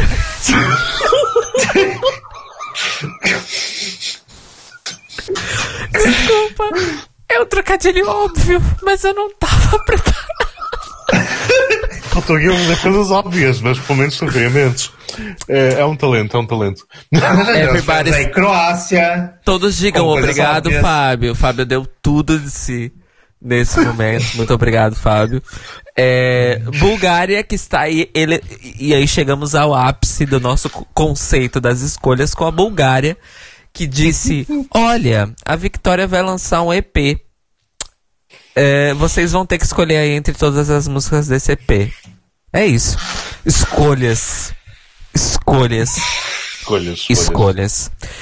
É, as minhas favoritas são The Funeral Song, é a minha mais favorita de todas.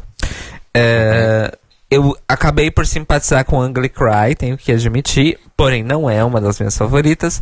E é, na verdade, a segunda que eu quero que ganhe é a que foi lançada logo em seguida a Funeral Song, que eu não lembro o nome. Porque eu não lembro. Phantom Pain. Phantom Pain. Phantom Pain. Phantom Pain. Phantom Pain. Essas são as minhas favoritas. Não sei dizer em relação a. Ah, ganham ESC? Não sei se ganham ESC. Não sei nem se qualificam, mas são as minhas favoritas. E é isso. Escolhas. Beck, qual a tua escolha? Então, a minha escolha de Victoria ai, Go, ai, Georgieva é a minha preferida. Eu estou eu, eu embarquei no hype train do fandom e a minha favorita é Imaginary Friend. Uhum, uhum. Ah, ah, gosto também de Dive Into a No, gosto de Ugly Cry e gosto. É engraçado, e gosto também de Growing Up Old, ou seja, todas as outras que Caio não comentou. não que eu não goste de Funeral Song e Phantom Pain, gosto também. Mas talvez são as minhas menos favoritas. Gosto de todas as músicas. E aí eu tenho que adicionar o meu adendo, vamos dizer assim, que é, eu comentei, eu brinquei com os meninos hoje mais cedo no grupo, de que a melhor NF desse ano é a NF da Bulgária, porque todas as músicas, sem exceção, são boas. Não tem uma música É, ruim eu, nesse EP. e aí eu da discordei, pois o MK. Não. Você não assistiu música- as músicas do tem- do MK. Eu escutei as músicas do MK e nem todas são boas. Você não assistiu as performances, que é o que importa. Eu tô falando de música. Não. É o Festival da Eu Eurovisão da Canção. E eu estou falando de NFs. ah, é verdade. É o Eurovision Song Contest. É, Claro. The Ruru Vision. É. Exatamente. Sim, Enfim, som. Eu queria, assim. Bem, ela, bem assim, uma coisa que deixar claro é a escolha, mas assim, a escolha final vai ser entre eles. Eles estão ouvindo as opiniões dos fãs, né? Mas não. Uhum. não ah, eu acho assim.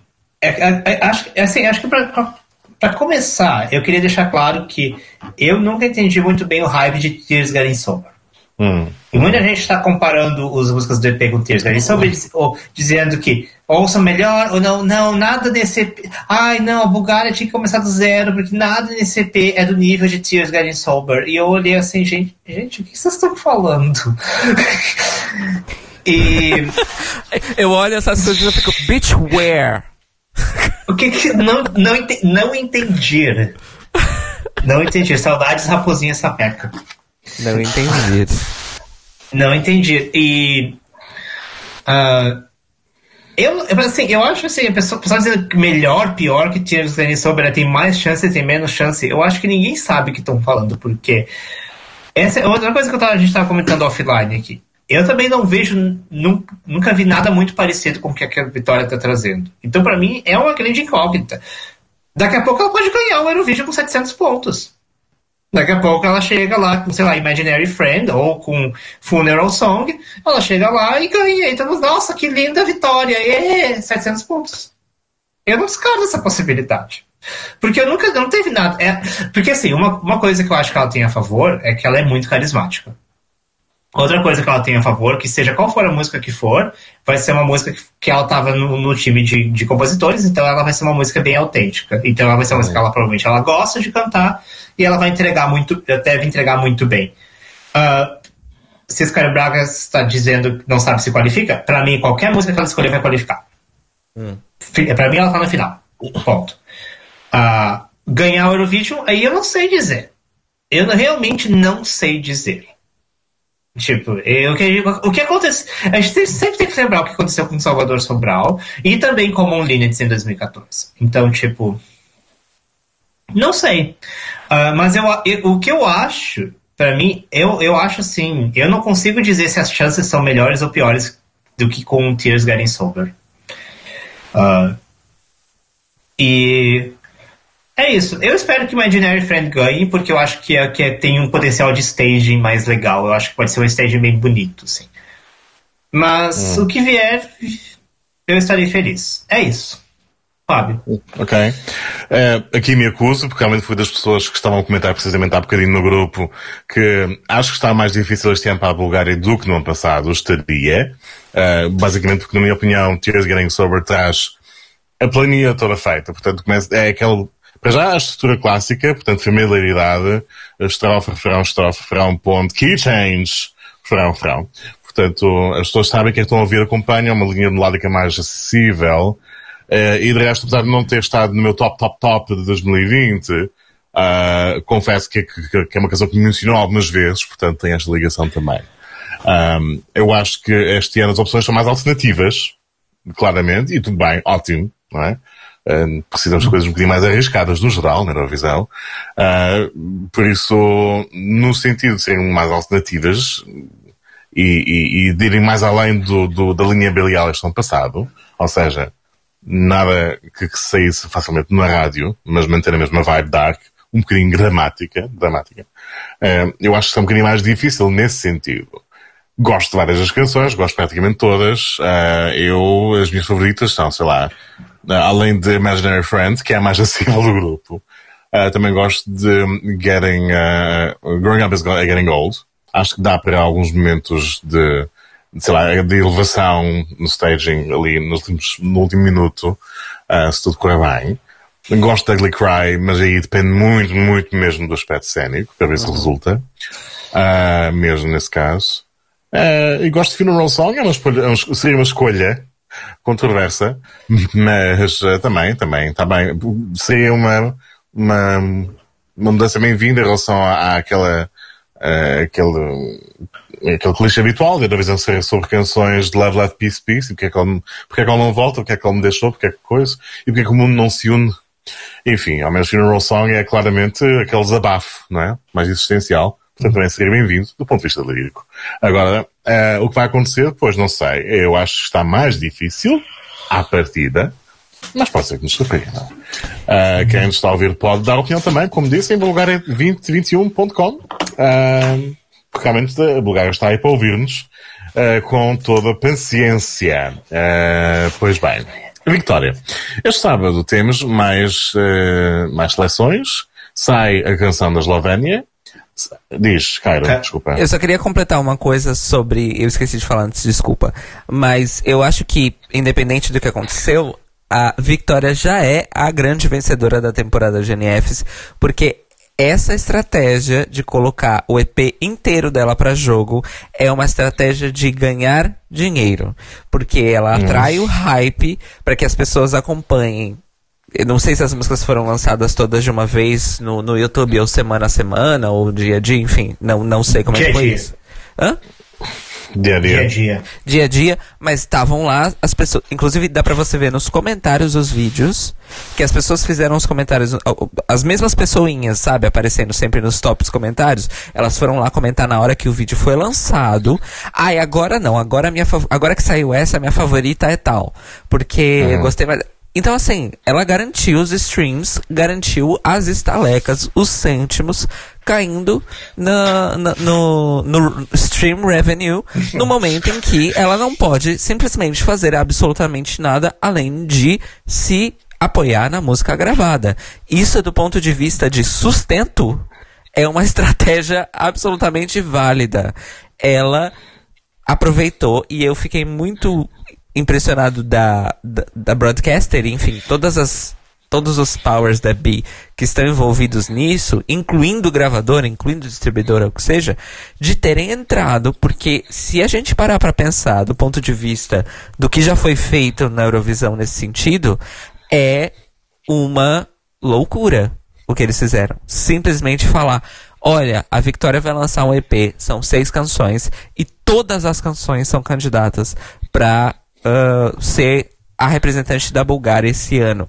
Você, você fã, acompanhe, acompanhe, escute todas, várias vezes, de preferência em todas as plataformas, para você poder comentar, porque nós vamos te escutar. E você, já que nós vamos te escutar, escute as músicas da Victoria. Vai lá e escute todas as músicas várias vezes. Por quê? Porque você tem que decidir qual é a sua favorita. Não dá para decidir a favorita escutando uma vez só, não é mesmo, meus amores? Então vão lá e escutem bastante. Sabe? Isso é genial do ponto de vista de marketing. Porque ela pegou uma oportunidade e ela falou: eu tenho que fazer o um com isso. Outra coisa, porque também não foi caro. Foram seis fucking vídeos produzidos. Uhum, uhum, uhum. E são vídeos bons.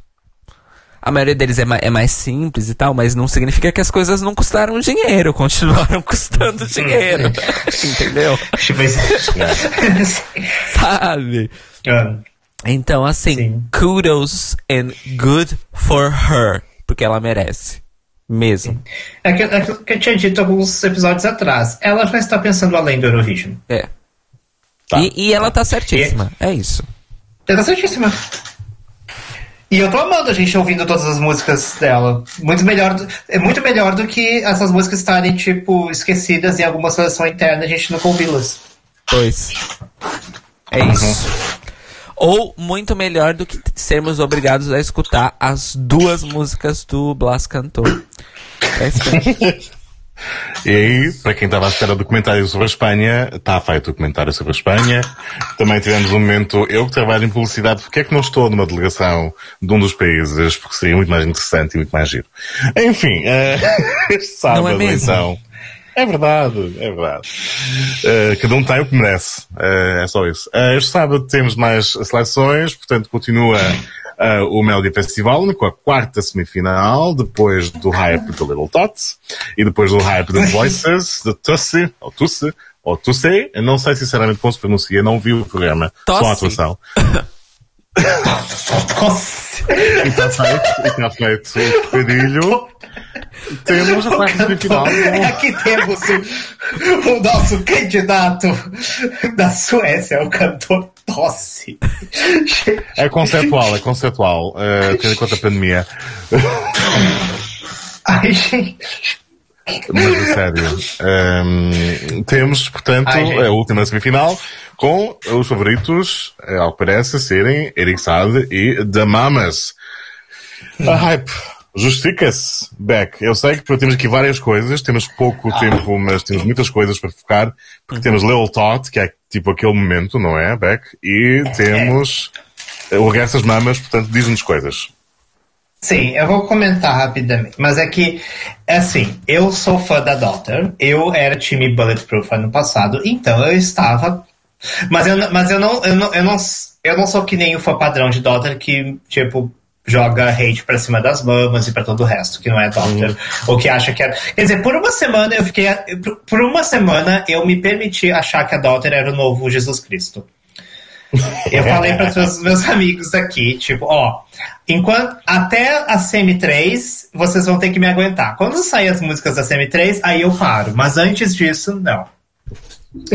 me deixa. Por quê? Porque eh, eu estava com muito ansioso com Little Toto, porque eu sou fã. E eu estava assim, gente, o que, que, que vai ser? O que, que vai ser? Ai meu Deus, ai meu Deus, vai, ser, vai, vai flopar. Ai meu Deus do céu, vai ser uma merda. Ai meu Deus. e aí começaram a aparecer os comentários dizendo que não, que não, que era bom, que era bom, que era bom. E aí, pum, eu fui assistir e eu, o que, que eu fiz? Eu chorei. Eu chorei. As one does. Ahn, e é- então é isso que eu queria comentar. Ahn,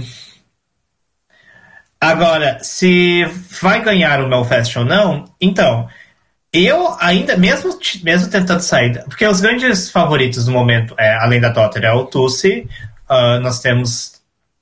Temos, ah, temos também favoritos da, da Semi 4 que ainda não saiu, a Mamas e Eric Saad. E aí tem o Dani Salcedo também, que ainda tá meio que no páreo ainda também. Uhum. E talvez um pouco mais atrás a Charlotte também. Ah, de todos esses, eu, assim, fora Eric e Mamas, que a gente não viu ainda, dos que já saíram, pra mim Little Tot ainda é o melhor. Porém, os odds estão para o Tussi. Ah, Voices, pra mim, ah, eu, eu, eu entendo o hype, eu acho que talvez porque por, talvez me parece ser algo com um potencial mais impactante do que Little Tot. Existem pessoas dizendo que Voices poderia ser o Eurovision winner, Hum. inclusive. Eu acho um pouquinho exagerado, mas, mas talvez eu até entenda de onde isso sai. Ahn, Tudo que passa pelo mal Porém- logo um favorito, É. é? Também. Porém, o que, eu, o, que eu, o que eu senti da performance de Voices é que, assim, não desmerecendo o Tussi, porque ele, ele tem uma presença de palco muito forte, mas ele também me pareceu muito nervoso na performance. E a voz dele no final, quando ele dá aqueles gritos de Can you, can you hear them? Can you hear? Dá umas falhadas, assim, tipo. "Ugh, ugh", que me, me deixou meio assim, ah, você tá falhando aqui, gatinho, isso não está legal. E me deixou meio assim. Ah, e eu também, me, e também e, me pareceu, e sei lá, e algumas, escolhas de produção de voices também me pareceram meio estranhas, como a key change, a key change em voices é, é muito repentina para mim. Uhum. Não tem. Eu achei meio. ah, tipo, tá ali só porque tem que ter uma key change. E eu não gosto, eu, eu sim, dete- então. eu detesto quando eles fazem isso.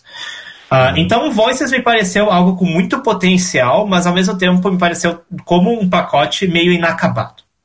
Uhum. Então, e é por isso que eu não acho que. E, e Little Tot, por outro lado, para mim, o pacote está completo, feito, pronto para ser entregue na sua casa. então. Então é por isso que eu ainda gosto mais de Little Todd, não só por ser fã, mas porque eu realmente acho que dos pacotes que são mais completos é o melhor. O Dani tem um pacote muito completo também, mas não acho que seja tão bom quanto o Little Todd. Ah, o, o Tussi tem uma, tem uma algo com muito potencial, mas não um pacote completo. É isso que eu acho. E é isso, é isso que eu queria dizer. Vamos ver o que vai sair. O Eric, pelos snippets, tá vindo com uma performance bem interessante. Não sei dizer das mamas. Fiquei meio ali na bebida. É isso que eu tinha pra dizer do Belfast. Cairo, entre o pacote da Daughter e as mamas, o que preferes? Tens acompanhado o Belfast? Estou por fora do meu fest, amores. Sorry. Ok. Ah, neste caso. Ups. Ah, nesse caso também tenho a dizer que ah, me rendi a Little Tot. Eu não era team ah, Bulletproof no ano passado. Não era realmente. Mas gosto muito, muito, muito, muito, muito de Little Tot. Apesar de a letra, como todas as letras deste ano no Melfest, o que é que se passa?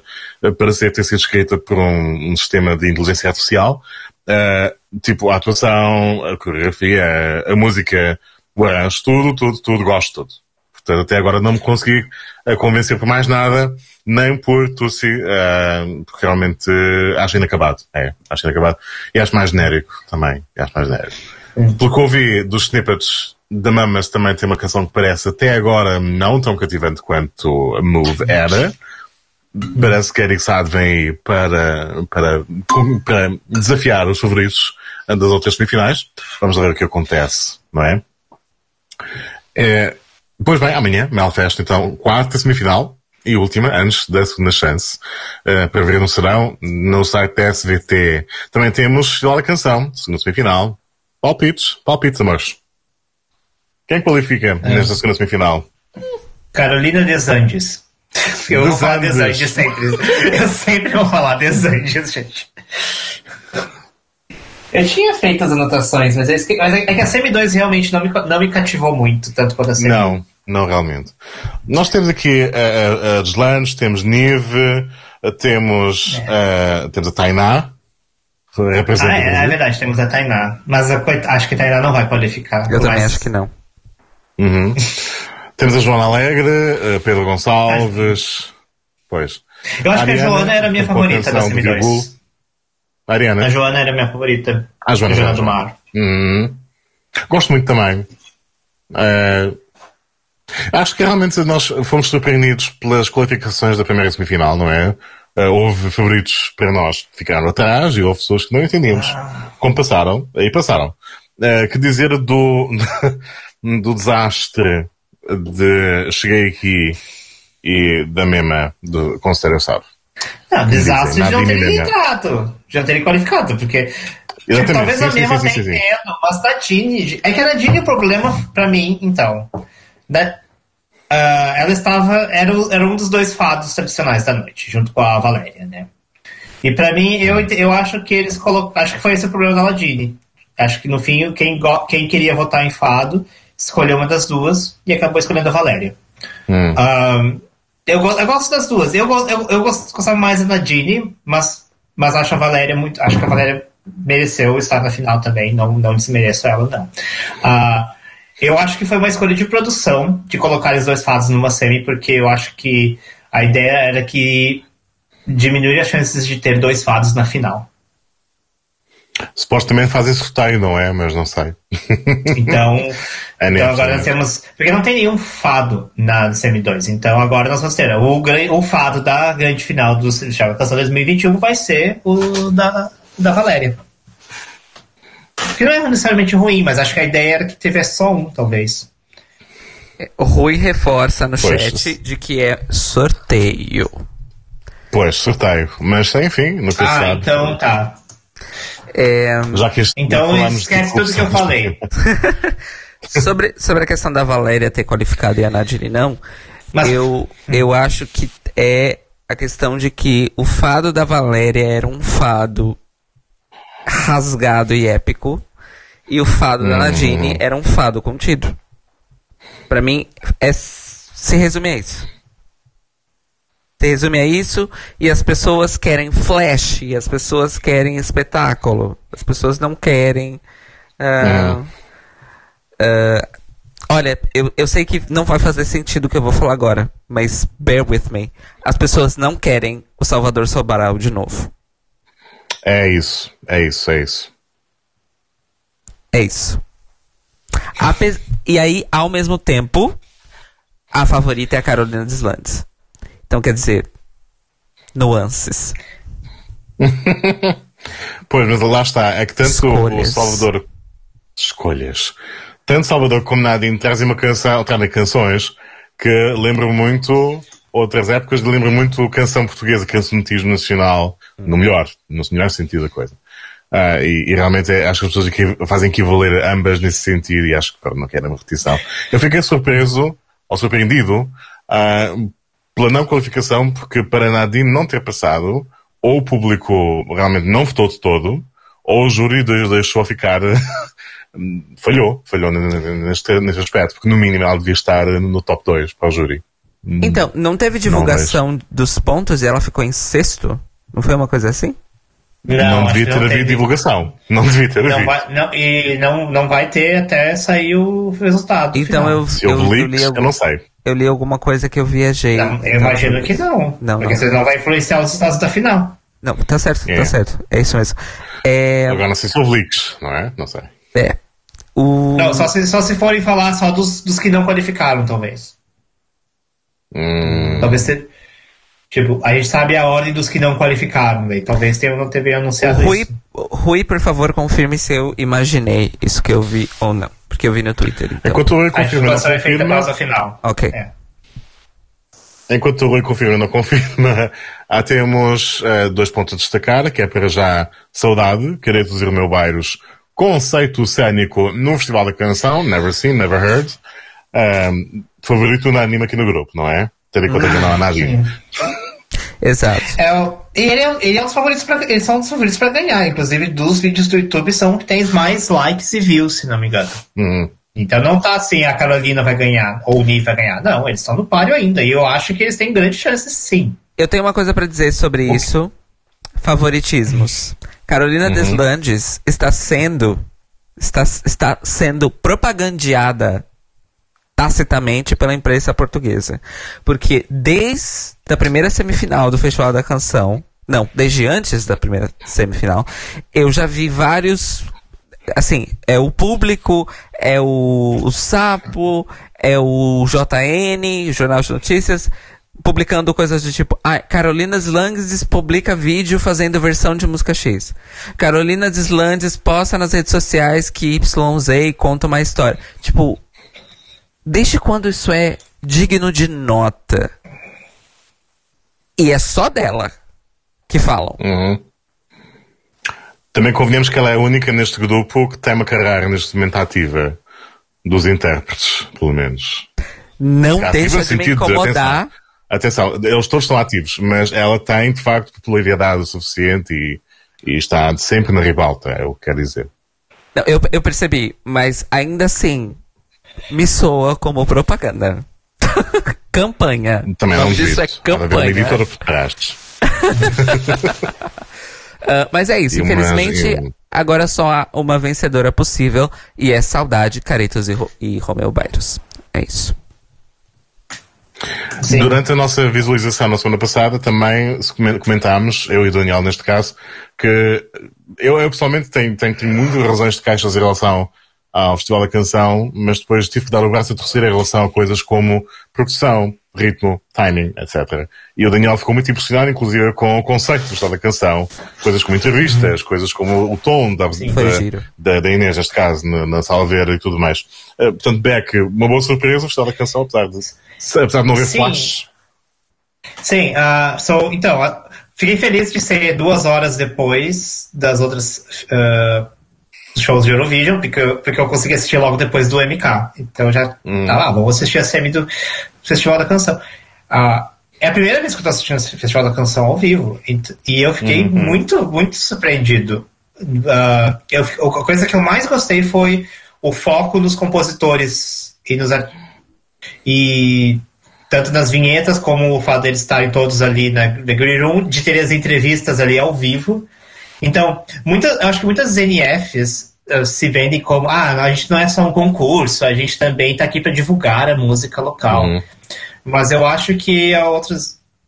Eu acho que, para mim, isso é que tem que ser feito. Isso que o Festival da Canção fez é, é como uhum. você divulga.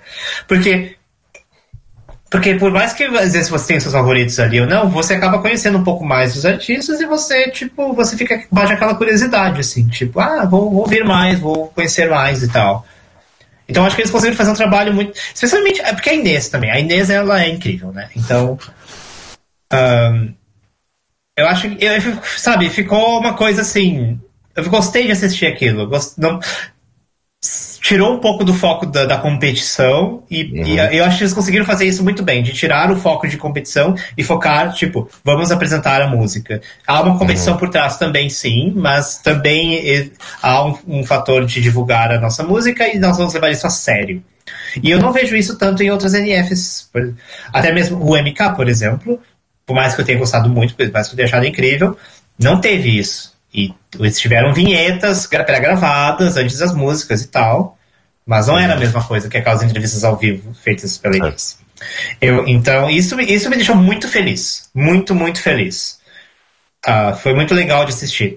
Mas também, eu, único, talvez eu acho que o único problema, problema, não é um problema, mas talvez um problema para divulgar fora da bolha é que você tem que saber português. Então, uma coisa que eu é. comentei é. com meus amigos daqui é: eu amei, amei assistir o Festival da Canção, mas é porque eu conheço a língua e eu entendi o que estava acontecendo.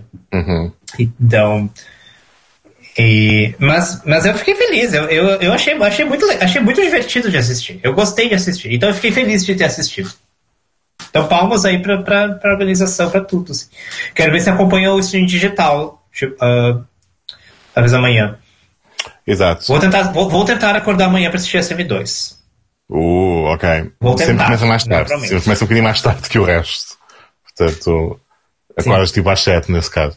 Um, ok, portanto temos mais, mais uma semifinal amanhã, segunda do Festival da Canção, na RTP1 RTP Internacional e também segunda, segunda janela, segunda ecrã com o stream com a nossa Joana. A nossa Joana que carrega a emissão digital às costas de, para a RTP.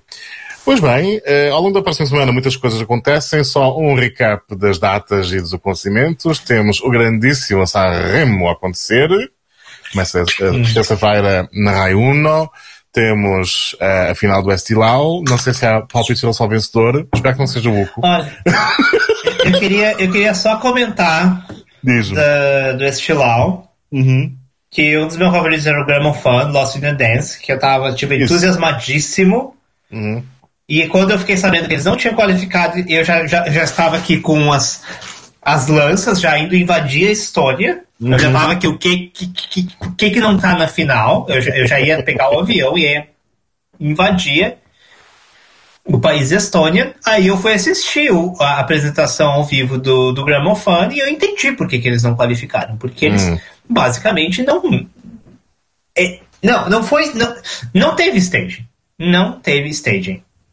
E, e assim, para mim, pra mim me pareceu, sabe, que eles não estavam ali para competir, que eles estavam ali para divulgar a música deles, e era isso. E é isso que a gente vai fazer. A gente não vai fazer a gente não vai fazer palco, a gente tá aqui, a gente vai jogar a música e vai vazar. Foda-se. Yeah. E eu achei triste. Bem triste. Porque é uma música ótima, é uma música muito boa. É uma música que merecia estar na final do Estilau com um staging legal, bacana. Hum. Não aquilo. E eu fiquei muito triste. Exato. É isso. É isso que eu queria comentar. Uh, eu acho que o Uco vai ganhar, mas não descarto a possibilidade do do, de escrever escolhas. Eu queria, ah, eu queria uma coisa que eu queria comentar antes que eu esqueci. Nós tivemos aí no MK Uhum. A primeira situação onde nós tivemos o vencedor do ano anterior não ter Pois. ganho. Então já Exato. temos. Então, porque nós tivemos o Terupi sendo coroados, mas porque, enfim, eles realmente eram os melhores. Aí, a- uma das grandes incógnitas, eu achava que o Axel tinha chances de ganhar o MK por, just, por ser o vencedor do ano anterior, mas não foi o que aconteceu. Não apenas isso, mas ele ficou em quinto, de sete. Uhum. Então já, já estamos, já está bem claro que teve ganho no ano anterior, não é garantia de que vai ganhar novamente. Oi, São então, Estónia, não tem que levar o Uco, não fiquem reféns. então fica. É, mas vai levar quem? Vai levar o Coit, de novo. Ou o Yuri Putzman, que eu até acho graça a canção, ou. Como, é, é sério, eu não Sim, lembro sim. todos os nomes. Sim, sim, exatamente. Sim, sim, gostei Ah, sim, também sim. bastante. Também é uma opção. Ah, Não. Não, seria bafo se eles levassem a Cadre. Cadre Ah, com a NT. ok, ok. Gente, só, só- Ah, então, fica aí grande incógnita da, da Estônia e. E também fica a grande incógnita no Melfest, né? Mamas claramente não estão garantidas de ganhar de novo também. Então, Não. yeah. e é, Só uma é isso que eu queria falar deste LOL. Estilau. Eu não, não escutei nada desse ano ah, do Estilau. É, mas é o concurso que elegeu o Kusuvishi ano passado. Então eu não espero boas coisas. É isso. É a maldição Mick Peraya, quem acompanhou em 2016 saberá. Ganhou o Putzman, mal, naquele ano. Bom, então, próxima semana temos é, é, a Stilau, no final temos é, o Dansk, Melody Grand Prix, também não vale a pena comentar. Temos a Ah. ordem. Ah, diz? Diz, diz? É isso. Eu sei que o, a minha favorita vai, vai, vai ser primeiro, ou seja, a minha favorita não vai ganhar. E pronto, não é? Ah, Então foda-se, então foda-se o Dance então Game fora-se GP. Dinamarca. É, Ah, Ah, não, mas tem o, mas tem o bafo. Ah, não, tem o bafo do Dance Game GP. então, qual é? Aparentemente, é? Qual é? Qual é? Ben e Tan Isso. mandaram música Ah! pro Dance Game GP. Não. Já me esquecendo. Hot gossip. Hot pipe Eu fiquei- hot tea. Eu fiquei passé. Porque isso é mancada. Isso é muita mancada. É demais. Porque na boa. Porque na boa, Ben e Tan podiam mandar Baby Shark que eles tinham que, que entrar. Certo. Sabe? Baby então, Shark assim, que ganharia o Eurovision. Pode ter certeza. Claramente. Então. Não, mas se cantada pela Destiny, certamente ganharia. Para pela Destiny, em representação da Suécia, ganhava sim. Isso, exato, exato. Exato. É, Ahn, então, bem então, mandaram música pro Dance Game GP e não chamaram. Falaram assim, não, vocês não vão vir. Nós vamos trazer essa outra seleção de músicas horríveis e medíocres. a piada já vem pronta e não é minha. Eles disseram CS, CS e a DR respondeu não. É, Sei, como são os não. melhores. Say no. Gente, mancada. Isso é mancada. Isso é mancada. E mais um motivo pelo qual eu não vou assistir e eu não vou dar nem bola. Eu não vou Boicote já ao boicote a Dinamarca. E quaisquer que seja a canção que ganhe, tomara que dê NQ. É isso. Somos, ma- somos sim rancorosas, a louca. We do feel the hate. dark side. We do feel hate. Join, join the dark, join the dark Join side. the dark side. Pois bem, amigas, algum outro comentário em relação a esta edição? Nós, quando voltarmos, daqui a duas semanas, já saberemos a maioria das canções ah, que vão ao concurso na Eurovisão este ano. Vai ser uma enxurrada. Sim. Vai ser uma enxurrada. Só vai. Enfim. Não, acho que não temos nada. aí. A grande, a grande incógnita da Austrália ainda é uma incógnita. Dona Montanha ainda não falou nada, a não ser que. Montanha. Sabe o que, que eu lembrei? Montanha da, azul. da piada da rã na montanha. Ah, da, da Montanha. Sim, e os. ah, que era o. Era o Hannah Montanha e. Fábio era- demorou era um o pouquinho, mas ele chegou lá. Bodes. e tinha o Jonas Bodes também. Jonas Bodes, eu amo Jonas Bodes. Os Jonas Bodes com a Hannah Montanha. Saudades, Mônica. Que era da Mônica, isso, era do Maurício Souza. Sim, Maurício Souza, maravilhoso. Quer dizer, às vezes. É... Às vezes, né? Às vezes. Então, eu estou ansiosa para a final do FTC. Estou ansiosa para a enxurrada de canções de seleções internas, porque essas realmente são totais e completas incógnitas. Ahn, e é isso. Eu tenho, eu tenho uma pergunta, então. Então, Agora já temos o quê? 12 ou 13 músicas lançadas? hum, Quais as vossas vencedoras? Atualmente, no momento. posso começar? Uhum. Então, para já, claramente destacada França, depois Lituânia, Ucrânia. Só o meu top 3. Hum. Claramente. Qual o vosso? Meu, França. Seguido de Ucrânia. Ahn, não lembro o que, que eu. Ah, não, mentira. França, Finlândia e Ucrânia. Certo. Uhum. E Cairo? Lituânia, França, dou o braço a torcer. É realmente muito boa a música. É, mereceu vencer. É, e acho que uma terceira. Hum, É o Diablo, é o Diablo. It melts my icy. Set me free. your spicy melts my ice. Vocês lembram, vocês lembram que existe Set Me Free no, no hall, né? Ah, é verdade. Nossa querida Eden Aline. Que horror. Eu vi hoje, ainda mostrei pro Marcos. Não, é, então é para mim é Lituânia, Israel e França, porque eu ainda gosto mais de Set Me Free do que de Voa Lá. Tanto que vocês, você gosta tanto do de Israel que você esqueceu da existência. Eu esqueci. Eu quero deixar uma coisa bem clara. Eu trabalhei o turno da madrugada essa, essa noite passada, 12 horas, e eu só dormi 4 horas desde então. Então, bear with Então o me. teu julgamento está alterado neste momento. Não, estás não, o problema não é meu julgamento, o problema é a minha memória. o problema é a minha memória. Esse é o problema. É, até, me, até me babei aqui, gente, que horror. É, É o babado, literalmente. É o babado. Eh, babado forte. É, falar de, Voilá me lembrou que eu estou ansiosíssimo para saber qual é a canção das Lágrimas de João. Eu quero Sim, saber ah, qual a canção das Lágrimas de João. John Steers. sim, Suíça. Please. Sim. Né? Que era o vencedor do meu E- coração no ano passado. Sim. E nós temos alguns nomes de canções lançadas. Nós tivemos aí o As Hurricane com Loco Loco. Porque não? Esse é o Louco, louco. Depois de louco, Asta louco, louco. La Vista, é louco, louco. Nós temos Vincent Bueno com Amém. Uhum. Amém. Ou seja, o, homofó o homofóbico virou cristão.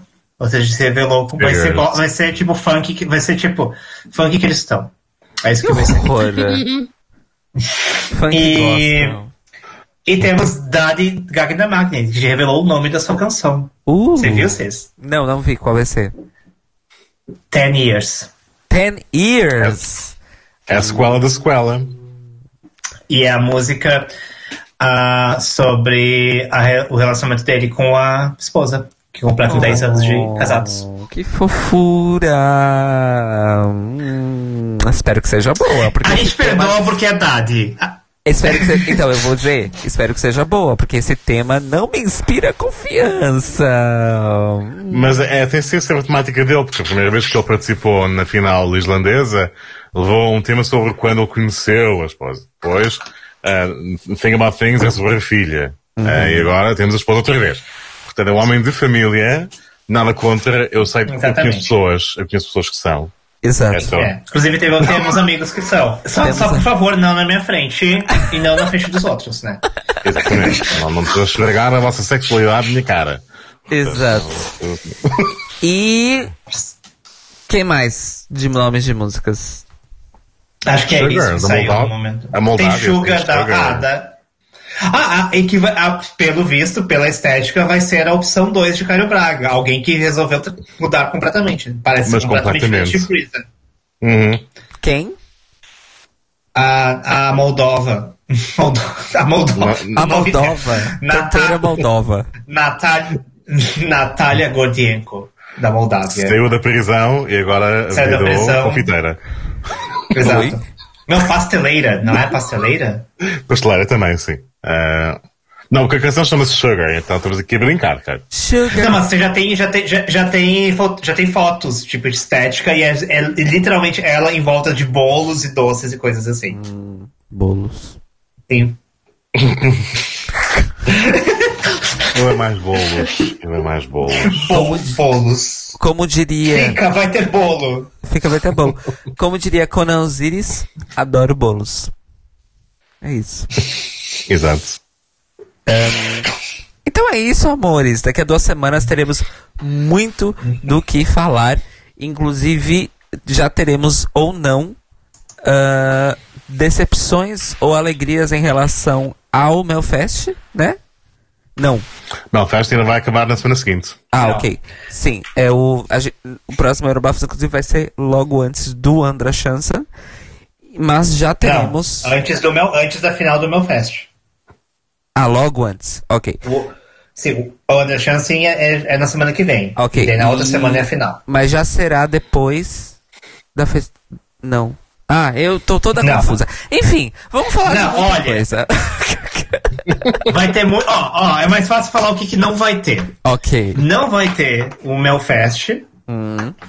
Não vai ter a música do Daddy, provavelmente também, porque sai no mesmo dia Uhum. da final do Melfest. Uhum. A menos que saia antes, enquanto a gente estiver gravando. Uhum. Olix. mas. Não, mas não, acho que não, não, não, porque você- em vocês ainda é um dia antes, então. É, não. Então não, não vamos ter Islândia e não vamos ter Suécia. Provavelmente não vamos ter Rússia, porque eles adoram deixar para o último dia também. Mas o resto, outro. provavelmente já teremos tudo. Pois. É isso. É isso. Ou seja, o nosso próximo episódio será um episódio especial de 7 horas. Não. Não será. É isso, amores. Estamos, inclusive, chegando ao nosso tempo, mas. É... Fábio Merchan. Pois, eh, podem visitar-me, salvo seja, em fabioemiarabarbosa.com, uh, Fábio Emiara Barbosa também nas redes sociais, Twitter, Instagram, eh, não ligo ao Facebook a não ser para trabalho, mas se não tiver alternativa também, quem sou eu para dizer que não? Ahm, e pronto, estou a tentar ver se me lanço com blogueira de outra forma sobre a Eurovisão e não só, mas infelizmente não tenho novidades ainda a propósito. Cairo, o seu merchan. patreon.com barra Cairo Braga. Apesar de- do meu desastre informático, vamos ver se eu faço aquilo acontecer de alguma forma. Transformar minha desilusão em arte, vamos ver se eu consigo. Vão lá apoiá-la, esta arte em questão. E podem me seguir nas redes sociais em arroba Cairo Braga, no Twitter, no Instagram e no Mastodon, lá no Fediverso. E aqui no YouTube, youtube.com.br Cairo Braga, onde ocorrem as transmissões ao vivo do Europafos. Daniel Beck e seu merchan. Instagram, Back the Star Child. Twitter, Back Underline Daniel. Twitter, que muito provavelmente eu vou cancelar logo. Ah, a menos que eu consiga fazer um revamp completo e apenas seguir Eurovision, pois o meu Twitter normalmente é acadêmico e isso, e, infelizmente, um, um- está se tornando um lugar extremamente tóxico. Hum. É, é muito é o comentário simples. aqui. É muito simples. Existem sites que você pode ir lá usar para fazer unfollow em massa. Tá? Aí você vai selecionando É. as continhas, tu, tu, tu, tu, tu, tu, tu, tu, tu, tu, unfollow. É isso. Acho E que também podes hum, cancelar palavras. Também tens essa opção. Dar mute em palavras. Mute. Eu já, isso eu já comecei a fazer, mas não tá funcionando tão bem. Ah. Então é unfollow. Roleta do unfollow. Vamos criar um perfil novo. Ou isso. 18 mais onlyfans.com barra back the star child. Ora bem, ora bem, ora bem. Sim, claro. A cara dele, a cara dele de não confirmo, não nego. Vocês não estão vendo, ouvintes, mas ele está fazendo. Se houver, certamente não vai ser com este nome. Só deixar claro. Oh, right. Because Nome we artístico. have temos fantasia envolvida. Mas enfim, é. Fantasia, como na Irlanda de Leslie Roy. Louca! Um, é isso, para seguir o Eurobafos, então, acompanhe o nosso podcast no feed, que também sofreu com o impacto da perda dos meus dados, mas eu vou recuperar ao longo aí das próximas semanas. Faltam publicar alguns episódios deste ano ainda. Um, mas sigam lá o feed no seu agregador de podcast favorito, através dos mecanismos de buscas e também no seu serviço de streaming, se ele assim o permitir. E também em linktree barra eurobafos, linktree com linktr.ee barra eurobafos, eurobafos sempre com PH. E para ter acesso direto aos episódios é em cairobraga.com barra eurobafos. Então, até daqui duas semanas, cuidem-se bem, respeite o confinamento do seu país, caso seja o seu caso. E se o governo do seu país não tem política de confinamento, por favor, seja mais sensato do que o seu governo. Sim, isso é um recado para os nossos ouvintes brasileiros. no caso. Um, e é isso. Para terminar, não tem tema do Eurobafos, então quem, quem quer cantar o tema para a gente se despedir?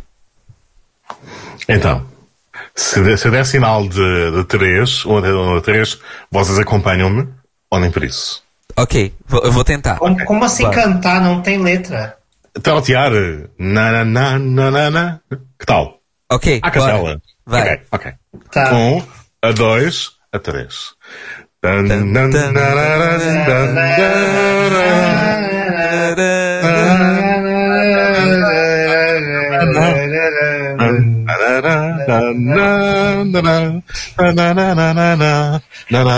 Tom, tom. Yay! Ciao Zenzi. ciao. ciao.